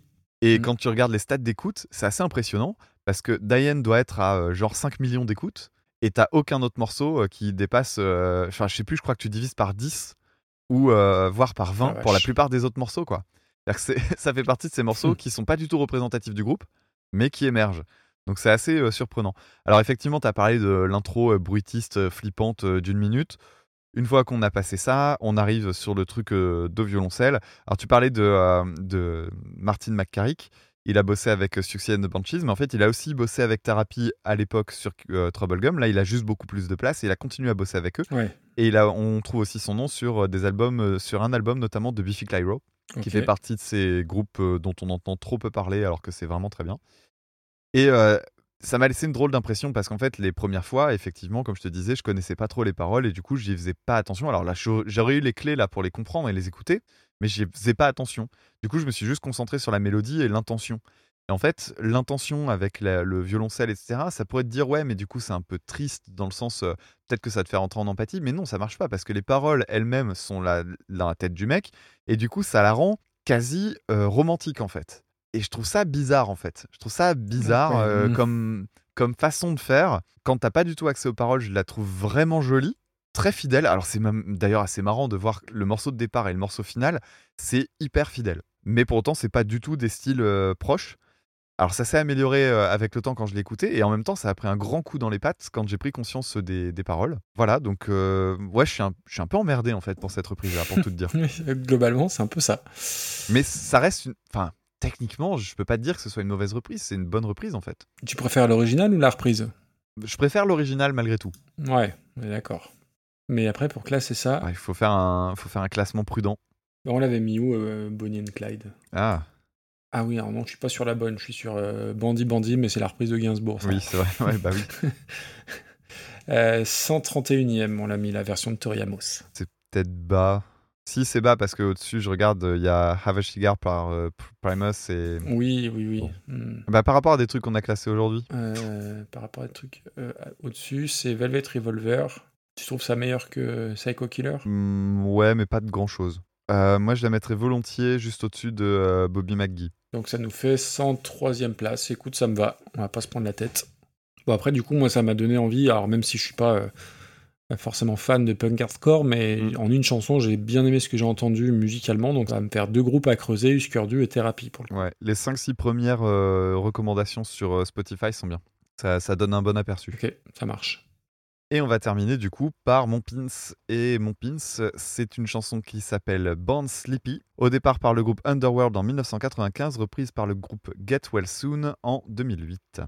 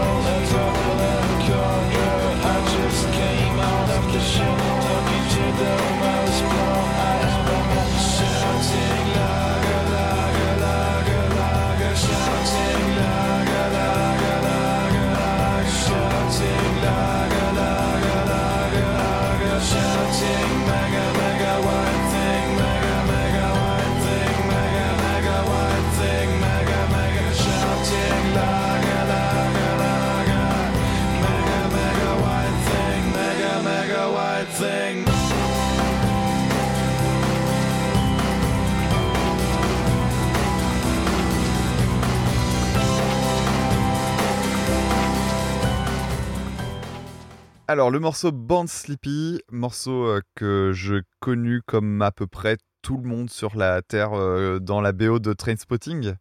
En tout cas, tous les gens de ma génération, parce que euh, le film Trainspotting, c'est vraiment le film culte des gens qui ont entre 30 et 40 piges, ou peut-être un peu plus de 40 piges aujourd'hui. D'ailleurs, je trouve qu'on en entend beaucoup moins parler. D'ailleurs, quand le 2 est sorti, euh, j'ai pas l'impression qu'il ait euh, autant fait parler de lui qu'on aurait pu l'imaginer. Je crois même ne l'avoir pas vu. Ouais, bah moi, je suis certain de ne pas l'avoir vu en l'occurrence. Et cette musique-là, c'est la scène de fin avec le départ de- de- d'Evan McGregor euh, avec la mallette de pognon. Voilà, c'est. Alors, je spoil pas véritablement, hein, Oui, rassurez-vous. oui, c'est pas le principal. Mais, mais voilà, donc c'est un film qui est extrêmement marquant. Et cette musique-là, oui, elle fait partie des chansons qui sont absolument indissociables de ce film. Il y en a quelques autres, hein, d'ailleurs. Euh, il y a notamment une scène assez marquante avec euh, la chanson euh, Perfect Day de, Oui, de Lou Reed. Mm. qui est d'ailleurs une chanson que j'aime beaucoup aussi. Enfin voilà, il y a une bonne BO, c'est un film qui a marqué sa génération. Si vous le connaissez pas, c'est une. Alors, je vais pas dire que c'est une bonne soirée cinéma. À regarder en famille un dimanche soirée soir. ci- Voilà, c'est le, le film parfait pour une petite soirée en famille, un petit peu comme peut l'être Requiem for a Dream à sa manière. Alors, le début du morceau, c'est un petit peu typé euh, trance avec euh, le synthé notamment. Et puis, euh, ça part en techno avec euh, kick sur tous les temps. Alors, techno, je suis pas un spécialiste de la techno, donc peut-être qu'il y a des gens qui seront, qui me diront non, c'est pas de la techno, c'est tel type de musique, c'est du drum and bass, etc. Je suis pas un grand spécialiste de la question. Moi, j'ai entendu un, kick vraiment métronomique, donc du coup, j'ai associé à ça. Et voilà, et puis il y a un autre truc qui est marquant, c'est euh, le, le boy, le mot boy, là, qui est euh, mentionné 41 fois T'as pendant la chanson. Eh ben, un petit peu comme je l'avais fait avec les To Be Free, je sais pas si tu te Oui, souviens. tout bien sûr, je me avec souviens. les Baby. Et il y a une sonorité qui est typique euh, avec euh, notamment la. bah, Il y a une boîte à rythme derrière et le, le, le- le son de la charlet est vraiment typique de cette techno de ces périodes-là euh, précisément. Et ça m'a rappelé un, petit truc. euh, Je sais pas si cette personne écoute encore le podcast. Si c'est le cas, coucou. J'avais rencontré quelqu'un au Paris Podcast Festival il y a deux ans, en fait, euh, l'année où j'avais été euh, cité, et euh, c'était une nana qui était fan de techno. Moi, je connaissais pas du tout ce milieu-là, et donc elle m'avait expliqué parce que moi, je comprenais pas. Justement, moi, j'aime bien que la musique me surprenne et m'emmène sur des trucs où je peux pas anticiper. Et du coup, la techno, c'est euh, mais vraiment aux antipodes de ça. C'est un métronome mis en route pour moi, et je vois pas ce que ça peut provoquer. Et elle m'avait euh, expliqué un petit peu la sensation de transe, justement, qui entre par la répétition, par le côté euh, extrêmement dépouillé. Je le comprends toujours pas parce que je ne le vivrai, je pense, à mon avis, jamais. Mais j'étais content de voir quelqu'un qui euh, était capable de l'exprimer Ouais. avec passion parce que ça m'a permis de comprendre que voilà, c'est pas juste des, des drogués devant des grosses, des gros des gros caissons de basse, tu vois, et qui écoutent un métronome en boucle. Parce que c'est techniquement comme ça que je voyais les choses. Pas forcément toujours sur le côté drogué, mais par contre sur le côté métronome, ouais, c'est exactement comme ça que je voyais la techno. J'y vois autre chose aujourd'hui. Mais euh, bon, là, euh, je suis retombé sur euh, le côté, ouais, bon, j'ai compris que ça faisait boum, boum, boum, boum sur le tempo de autant. Il n'y a rien de pire pour moi, en fait. Par contre, je vois les, es- les aspects intéressants de la chanson. Alors, on a une version, on a écouté une version qui est une version longue. Elle dure 7 minutes et je crois qu'il y a des radio edits qui sont plus courts. Mais je vois les aspects intéressants dedans. Donc, la répétition, le thème de synthé, les paroles monocordes, parce que le mec, il tient quasiment tout le temps une note.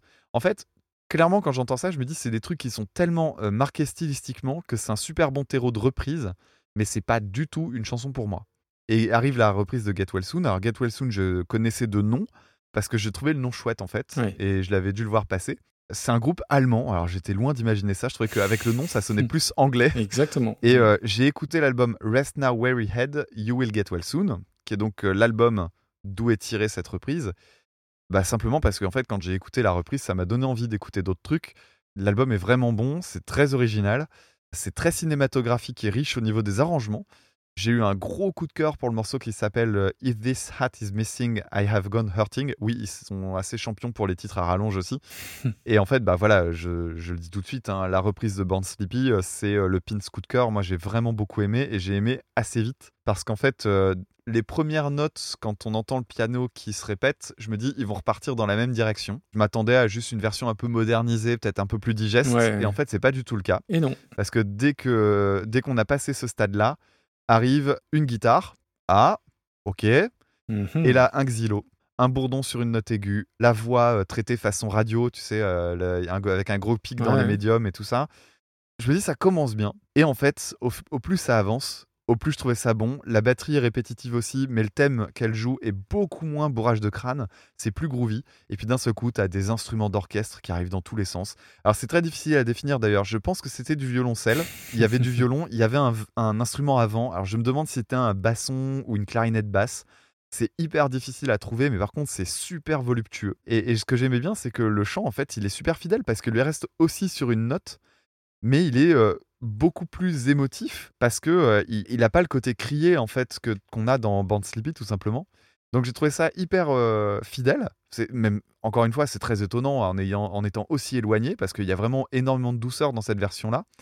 Très éloigné stylistiquement et en même temps hyper fidèle et moi je trouvais ça super beau et je te je, je conclurai euh, avec ma dernière note il y a écrit euh, top 20 ou rien D'accord, comme, comme tu y vas. Bon, écoute, euh, on va déjà commencer par remercier Pierre Jean. merci beaucoup Alors, Underworld, je connaissais le nom, je sais pas si je mélangeais avec le film. Enfin, hein, bref, musicalement, je savais que c'était un truc euh, électro boom boom. Donc voilà, tu l'as dit, groupe anglais, euh, donc Trainspotting, très respecté dans l'univers de la musique électronique. Et d'ailleurs, il y a eu d'autres titres d'Underworld dans d'autres BO euh, de films comme La plage ou Vanilla Sky. Oh, Donc, Vanilla que Sky, des films au scénario très simple et pas du tout alambiqué. Donc la chanson, alors oui, moi je la connaissais via euh, via Trainspotting. Et le fun fact, c'est qu'au départ le groupe avait refusé que le titre soit dans le film. Ah ouais. Et Danny Boyle a fini par les convaincre. Avec un chèque. Avec un chèque certainement. Puis je pense qu'ils ont euh, ouais, ils ont bien fait d'accepter. ouais c'est clair. A priori, c'est un des titres électro de référence qui est souvent dans les classements du genre euh, avec environ 178 remixes qui existent. C'est une chanson alors qui n'est pas une chanson de drogue euh, contrairement à ce qui se passe dans Trainspotting, mais une chanson écrite après une soirée alcoolisée et où le chant fut enregistré en une seule prise par le chanteur.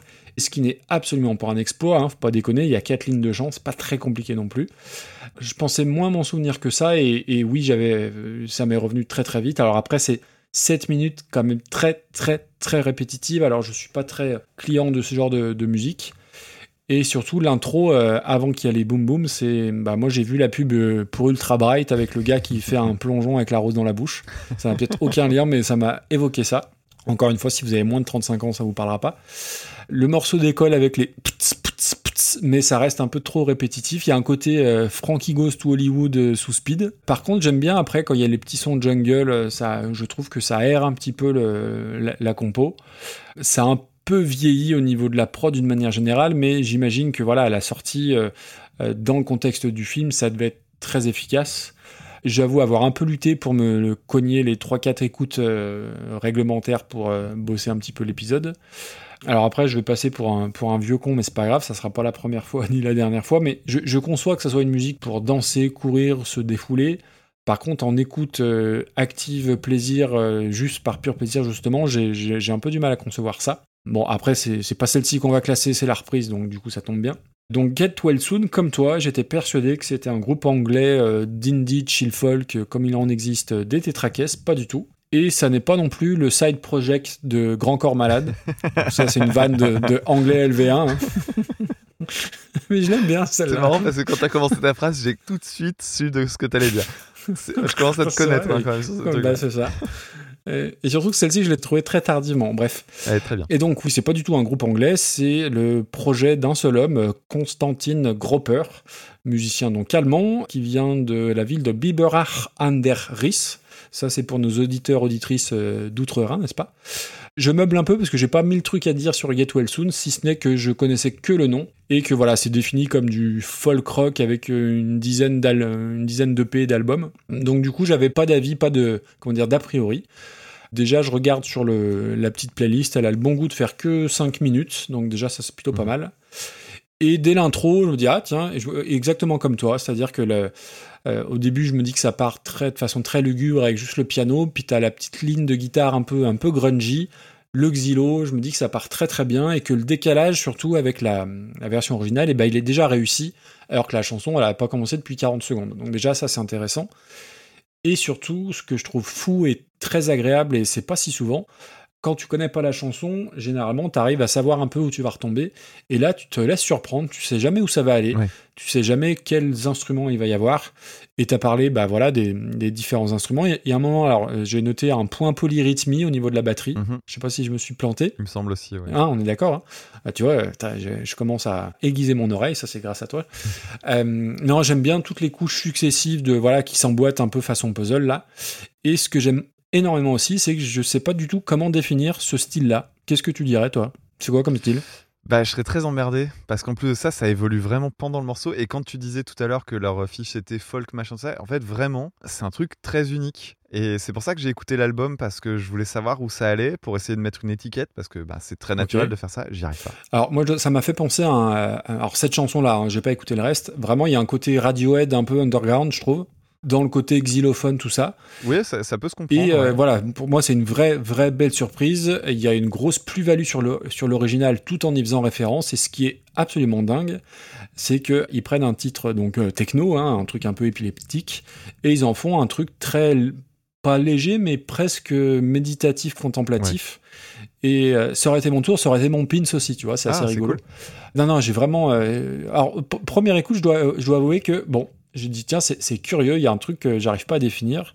Donc, j'ai réécouté plusieurs fois. Alors, j'ai pas réussi à définir mieux, mais j'ai pris énormément de plaisir à l'écouter plusieurs fois. Et oui, oui, euh, euh, je trouve ça euh, bien au-dessus de tout ce qu'on a écouté je- ce soir, hein, très clairement. Et la fin est très très bien. C'est-à-dire que le, Oui. le- le- la Oui, oui, petite montée en intensité euh, dans la reprise du chant, quand il fait le laga, laga, laga, c'est c'est hyper beau. C'est très curieux, c'est indéfinissable, mais c'est c'est indéniablement réussi. hein. Et ben je te recommande l'album vraiment. Je pense que tu vas découvrir des belles, tru- des belles choses dessus. Donc, du coup, top 20, top 20, top 20. euh, Pour moi, il rentre facile. Ah, dis donc. Il va dégager Anneke. Je pense même qu'il peut euh, faire descendre pas mal de monde en fait. Alors, je te dis où j'en suis et tu me dis si t'es OK. Vas-y. Pour moi, il peut euh, clore le nouveau top 10. Ouh, pou, pou, pou. Écoute, euh... ah là là, dis donc. Ouais, ouais, ouais. Moi, je... Écoute, tu vois, il y a un truc qui me chiffonne. Il y a deux chansons qui sont côte à côte et qui datent de l'épisode 1, Ah, Mad World et Your Song. C'est beau ce que tu me dis. Je te propose de l'intercaler entre les deux. Eh ben, c'est une très belle proposition. Hein, c'est pas mal, hein Ouais. Je t'avoue que Mad World, j'étais à deux doigts de le mettre, mettre au-dessus de Mad World. Mais bon, à partir du moment où tu te retrouves dans ce classement-là, euh, tu sais déjà que tu es dans du Oui, c'est ça. Et ce qui est bien, c'est qu'il fait partie de ces morceaux qui sont en très très haut de classement, qui sont bah, a priori euh, très très très peu connus en fait. Non, non, excellent. Enfin, tu vois, même Beck, euh, c'est quelqu'un, à mon avis, euh, bien plus célèbre que les Get Well Soon, quoi. Oui, ah, complètement. Bah, ça va faire rager des gens, forcément, mais c'est pas grave. Donc, belle 9 place pour Born Sleepy, dis donc. Ouais, très très Non, belle cool. découverte. C'est cool, c'est cool. Yep. Bon, bah, on a un beau top 10. hein. Ouais. Oh, dis donc. Bon, et ben on a classé nos 10 reprises. Il nous reste la réponse au pins auditeur précédent Oui. Et euh, bah, le nouveau, forcément. Tout à fait. Alors, la réponse au pins précédent, eh bien, comme euh, les derniers épisodes, eh bien, on va repasser l'extrait de mon interprétation au flutio, qui était un petit peu particulière cette fois-ci, puisque c'était pas Oui. véritablement une, une chanson d'album. Et voilà ce que ça donnait. Ok, je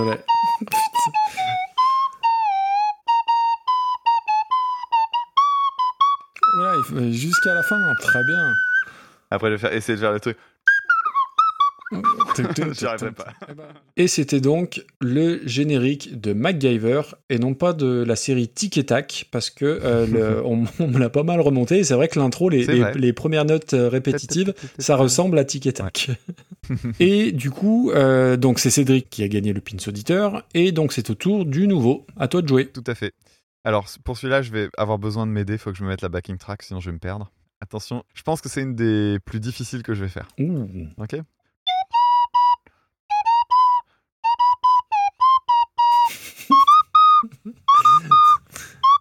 Oui.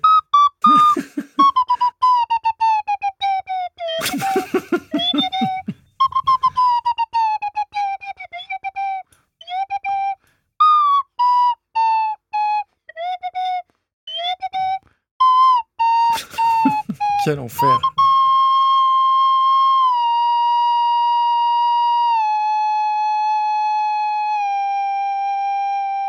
Tu apprécieras la note longue. Fantastique. Alors, c'est peut-être le plus compliqué à faire, mais il va être facile à, à trouver, je pense. Je pense que la fin aide beaucoup. Oui, c'est ça. Donc, si vous avez trouvé euh, ce- cette formidable chanson de ce formidable groupe, vous m'envoyez un petit mail à reconversionpodcast.gmail.com ou en DM sur Twitter ou sur le Discord d'Écoute ça, bien évidemment. Oui, et le groupe, euh, je l'ai fait pour te faire plaisir. Eh ben, c'est gentil, j'apprécie, j'apprécie le geste.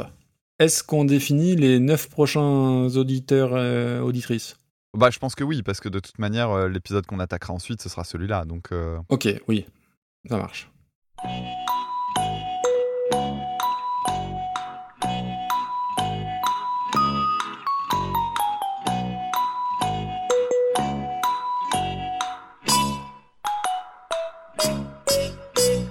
Donc, pour le prochain épisode, nous entendrons des propositions de Mergreen, Ensuite, une de Clumsy Baby, une d'Emmanuel, puis une de The Diving Frog, ensuite on aura une proposition envoyée par Kartoff, une de Thierry. une de Boaz, On aura également un morceau de Nico de l'excellent podcast La Pifothèque. et enfin un morceau de Blast du podcast Les Sondiers. Petite précision importante, dans les sélections, que ce soit d'auditeurs, auditrices ou d'artistes, on essaye toujours euh, d'avoir des styles de musique très différents et surtout de respecter une certaine parité entre artistes euh, masculins, euh, artistes féminines, y compris au niveau des, des contributeurs et contributrices. Sur ce numéro-là, on a eu un petit peu de mal parce qu'on avait moins de choix, donc euh, ce qui explique en partie peut-être une présence moindre d'artistes féminines. Tout à fait. Et en même temps, ça correspond aussi à, la- à une inégale proportion de, de femmes dans les milieux musicaux. Complètement. Quoi qu'on en pense. On a fait un bon petit tour, on a nos prochains contributeurs, contributrices, on a le pins auditeur, un petit coup d'actualité? Eh ben oui, écoute, euh, moi je suis très content parce que j'ai enfin sorti euh, l'épisode sur Rammstein. euh, sur l'album Mutter, mais que j'ai beaucoup contextualisé. Donc, du coup, il y a deux versions qui sont parues. J'ai fait un montage un petit peu à la truelle euh, pour faire une version courte pour les personnes qui seraient intéressées uniquement par cet album et ou qui souhaiteraient simplement une porte une porte d'entrée pour euh, écouter ça, parce que ça permet d'avoir un format de 40 minutes. Parce que la version normale fait 1h30, je crois, 1h25, quelque chose comme ça. Et voilà, donc c'était un, un travail de longue haleine que je tenais depuis cet été et je suis content que ce soit sorti Super. et j'ai eu de très bons retours, donc euh, j'en suis très très content. J'ai vu que toi, tu avais sorti également un, un très gros morceau sur, euh, sur Queen, donc je te laisse en parler. Oui, euh, bah en fait, euh, le 24 novembre dernier, on commémorait les 30 ans de la disparition de Freddie Mercury. Alors, si vous êtes sur Twitter, les réseaux, tout le monde en a parlé. Et du coup, j'avais préparé, ça faisait un petit moment qu'il était dans les cartons aussi, et j'attendais une occasion propice pour le faire.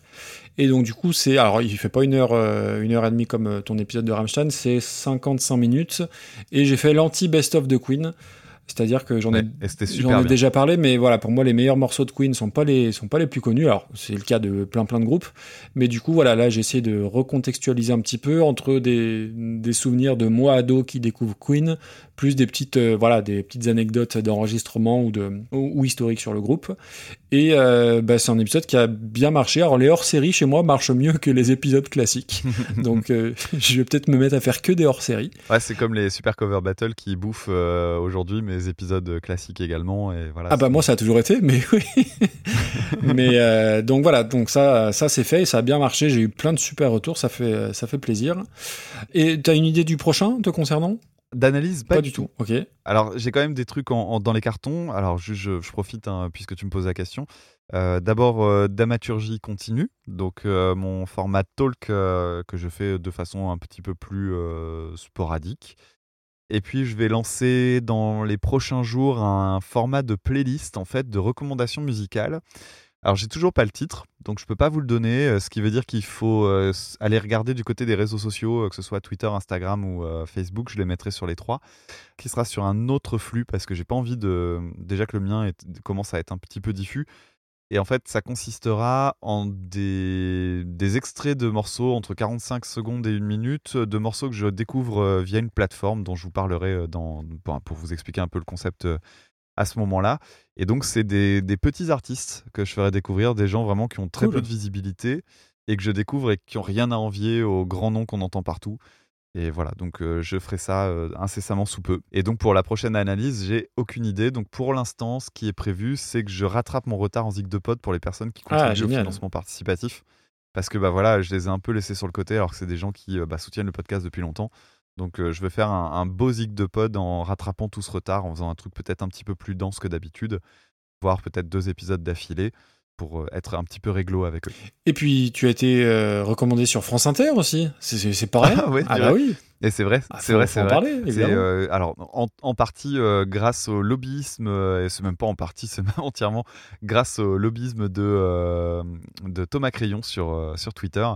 Et oui, donc effectivement, le vendredi, dans l'émission Pop Pop Pop d'Antoine Decaune, que j'aime d'amour, si vous êtes fidèle du podcast, vous- Point, point, point, c'est point. d'ailleurs- c'est d'ailleurs assez rigolo. C'est d'ailleurs assez rigolo. Mais oui, voilà, je, je suis assez, je suis assez agacé par Antoine Decaune. N'empêche que bon, voilà, ma, ma voix est passée parce qu'ils ont, ils ont passé un extrait du coup de l'épisode sur Rammstein. Ce qui est marrant parce qu'ils ont du coup choisi un épisode très récent. Je trouve ça très sympa de leur part. Mais donc c'est euh, Charline Roux qui est chargée de la chronique en fait des recommandations de podcast. Et elle avait euh, cité euh, Écoute ça avec euh, l'épisode sur Rammstein. Et donc j'ai eu la chance de, de me rendre compte alors que je finissais la classe que bah, ma voix avait été diffusée sur, une, sur l'antenne de mes rêves. C'est la classe. Et, et ça m'a fait marrer. C'est le cas de le dire. Ouais, voilà. c'est cool. Alors, par contre, en termes de stats et compagnie, ça n'a strictement Ah rien bon? changé. Sachez-le, hein, si vous faites du podcast, soyez serein.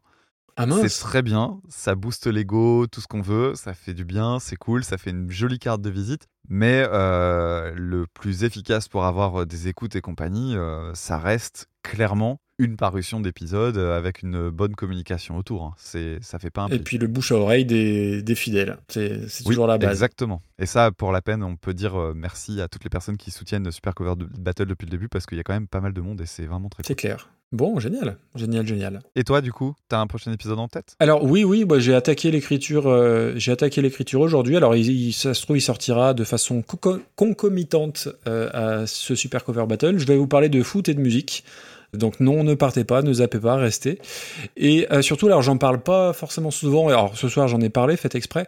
Mais euh, je vous invite à aller lire les, alors pas forcément les miennes parce que j'y suis pas forcément, euh, euh, je contribue pas de façon très régulière, du moins pas assez. Mais le webzine Album Rock. J'ai des collègues qui écrivent très très bien. Alors si vous aimez alors, le rock progressif, le heavy rock norvégien ou l'indie rock d'une manière générale, euh, je trouve que mes collègues ont une vraie vraie plume et il y a des, il y a des très chouettes chroniques à découvrir. Euh, donc si vous connaissez pas le, site, c'est un webzine qui s'appelle www.albumrock.net et c'est plutôt très chouette. Et j'y ai chroniqué le dernier, le dernier dont je parlais tout à l'heure. D'accord. Et au passage, je suis hyper emballé à l'idée de t'entendre faire un épisode sur la reprise des nuls de la chanson de Jean-Pierre François. Mais tu, ben, ouais, ben écoute, tu, tu viens de le spoiler, c'est pas grave. Mais oui, un jour, fi- figure-toi. Pourquoi pas Vous me subirez. Eh oui. Tu avais pas pensé En vrai, non, non, mais en plus, ce qui est drôle, c'est dans l'épisode que je prépare là sur le foot, j'ai hésité à faire euh, référence à des anciens joueurs de foot qui s'étaient essayés à la chanson et du coup mais non parce que ça va pas trop c'est un thème un peu un peu particulier du coup ça matche pas trop mais je, t'avoue que j'y ai pensé Ouais, parce que sinon, tu peux caser aussi euh, dans le monde du foot. T'avais Bernard Tapie qui avait fait une chanson avec Doc Gineco. ah bah il a même chanté avant Bernard Tapie ou oui, oui, c'était Bernard avais réussir sa vie J'en avais parlé avec euh, Giga Music. Ah oui, exact, exact. Mais euh, non, non. Alors foot et musique, ça fait souvent pas forcément bon ménage, mais là, on est sous un dans une toute autre galaxie. Je, je te rassure. Ah si, j'ai oublié un truc. On n'en a jamais parlé, mais le, le podcast, alors côté euh, reconversion, il est hébergé chez Encore. Et vous pouvez laisser un message vocal sur Encore. Ah, Donc on mettra les notes dans, on mettra le lien dans les notes de l'épisode. Je crois que c'est encore.fm slash Léoto8 et vous pouvez laisser un message vocal, alors d'une minute maximum. Et euh, en fonction de ce que vous dites, on pourra peut-être se démerder pour le diffuser dans l'épisode en fonction de, de bah, si c'est sympa, parce que si c'est pas sympa, on le passera pas. Mais voilà, on n'a jamais, on n'a jamais pensé à le préciser. Et, bah, vous aurez compris mais c'est faisable. Donc oui, si vous passez pas, c'est que vous n'avez pas été assez sympa. C'est hyper violent. Non, mais t'as compris l'idée. Oui, oui, j'ai il, est tard, il fait Mais c'est chaud. pas à moi de comprendre. Mais c'est pas à moi. C'est pas à moi de comprendre l'idée. Et euh, donc ça, et puis alors, euh, vu qu'on est dans les, comment dire, dans les quémandages, continuer ou recommencer à mettre des étoiles iTunes et Podcast Addict, c'est ce qui fait remonter dans les, dans les classements et ce qui donne un petit peu de visibilité au, au podcast que vous écoutez. Je pense qu'on est bon. Bon Damien, bonne soirée, bonne, euh, bonne, euh, oui, bonne soirée, bonne nuit même, j'ai envie de te dire. Et ben moi, je te souhaite une très bonne écoute du dernier album de Failure. Eh ben écoute, peut-être que je vais me faire ça, exactement. Je vais d'abord lancer l'upload euh, de ma piste pour que je puisse te l'envoyer très rapidement et que tu sortes ça dans 4 jours. Et après, je vais aller écouter Failure. Puis tu repasses un petit coup de Furious Zoo euh, dans Ah, la mais foulée avant d'être couché. La base. Bon, merci en tout cas, et on vous souhaite à toutes et tous une très bonne soirée. Oui, à très vite. Et surtout, n'oubliez pas de rester derrière euh, nos petits au revoir et le générique, le merveilleux générique. Il y aura les bloopers, c'est-à-dire toutes nos petites euh, réflexions entre nous et euh, les morceaux qui font partie du top 5 et du worst 5. Salut, salut. À très bientôt. Ciao.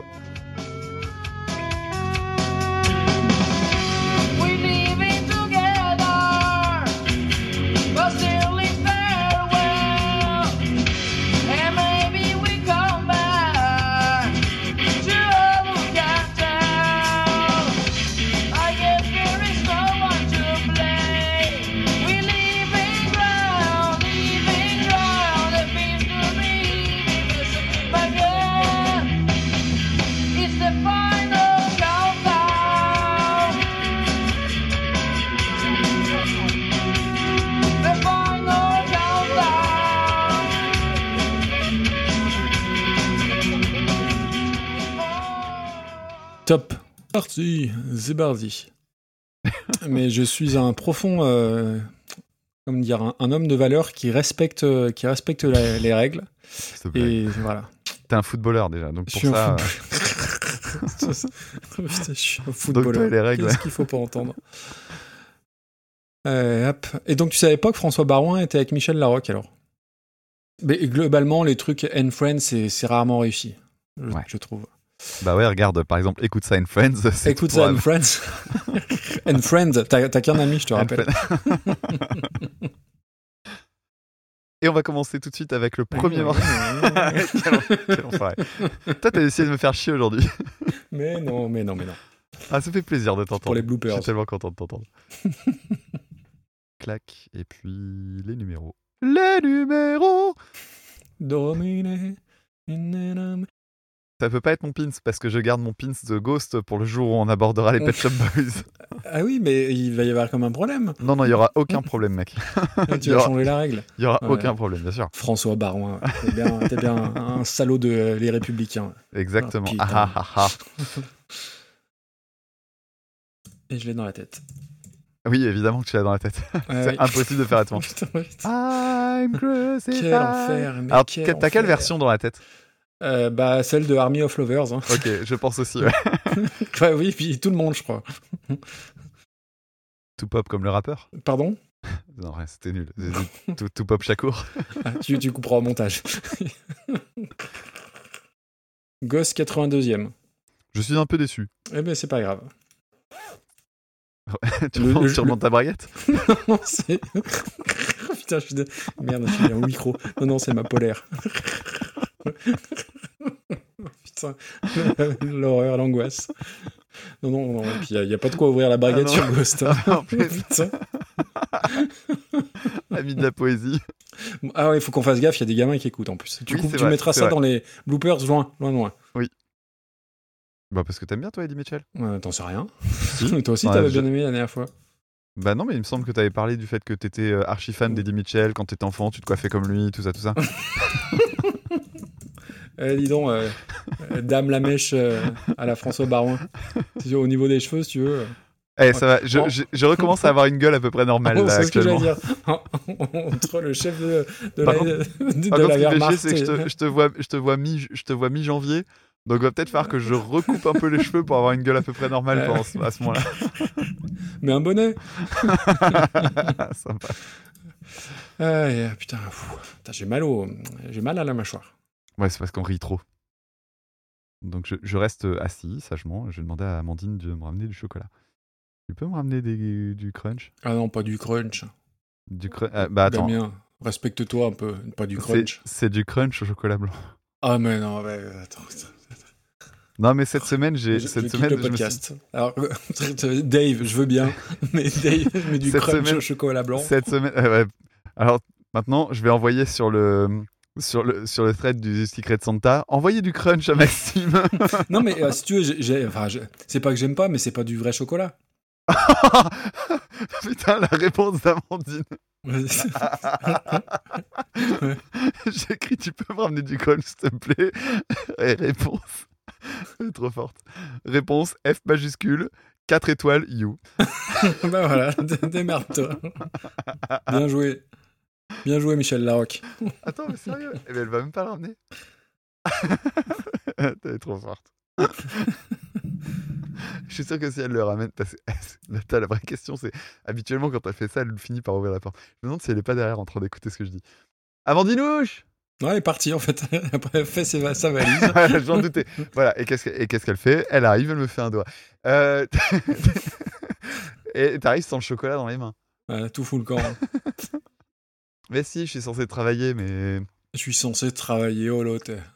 Blague à part, posez une oreille sur l'album solo de Dave. Et si vous voulez lire la chronique, euh, bah, je l'ai écrite sur le site Album Rock. Donc jetez une oreille et un œil là-dessus. What is the rule of the podcast? Je. Je, je vois. Je ne vous entends plus. Je sais pas. Je sais pas. Ah, mais tu l'as mis en gras en plus. Donc c'est bon, c'est c'est toi qui viens de le mettre. C'est toi qui viens de le mettre. Ah non, bah, il va falloir t'en expliquer. Hein. Ah bah, je m'en expliquerai. Ce sera mon, ce sera mon veto. Ce sera mon ah, joker. Ce sera mon joker. Euh, on a droit à un joker. Voilà, c'est la nouvelle règle. Ah, on a un droit au joker. joker. Bah du coup, t'as pas dit euh, pour les. Ah bah, je croyais que t'allais, je croyais que t'allais le dire. Ah, ah bah je. Moi, tu me dis de le refaire, euh, je, le refais. Hein. Je le refais à l'identique. il est temps de te soirer une. Et tente soirée une, une, bonne, euh, une bonne souhaitée. Hein. Au montage, tu remets dans l'ordre. Qu'est-ce qui nous fait chier Démerde-toi, connard.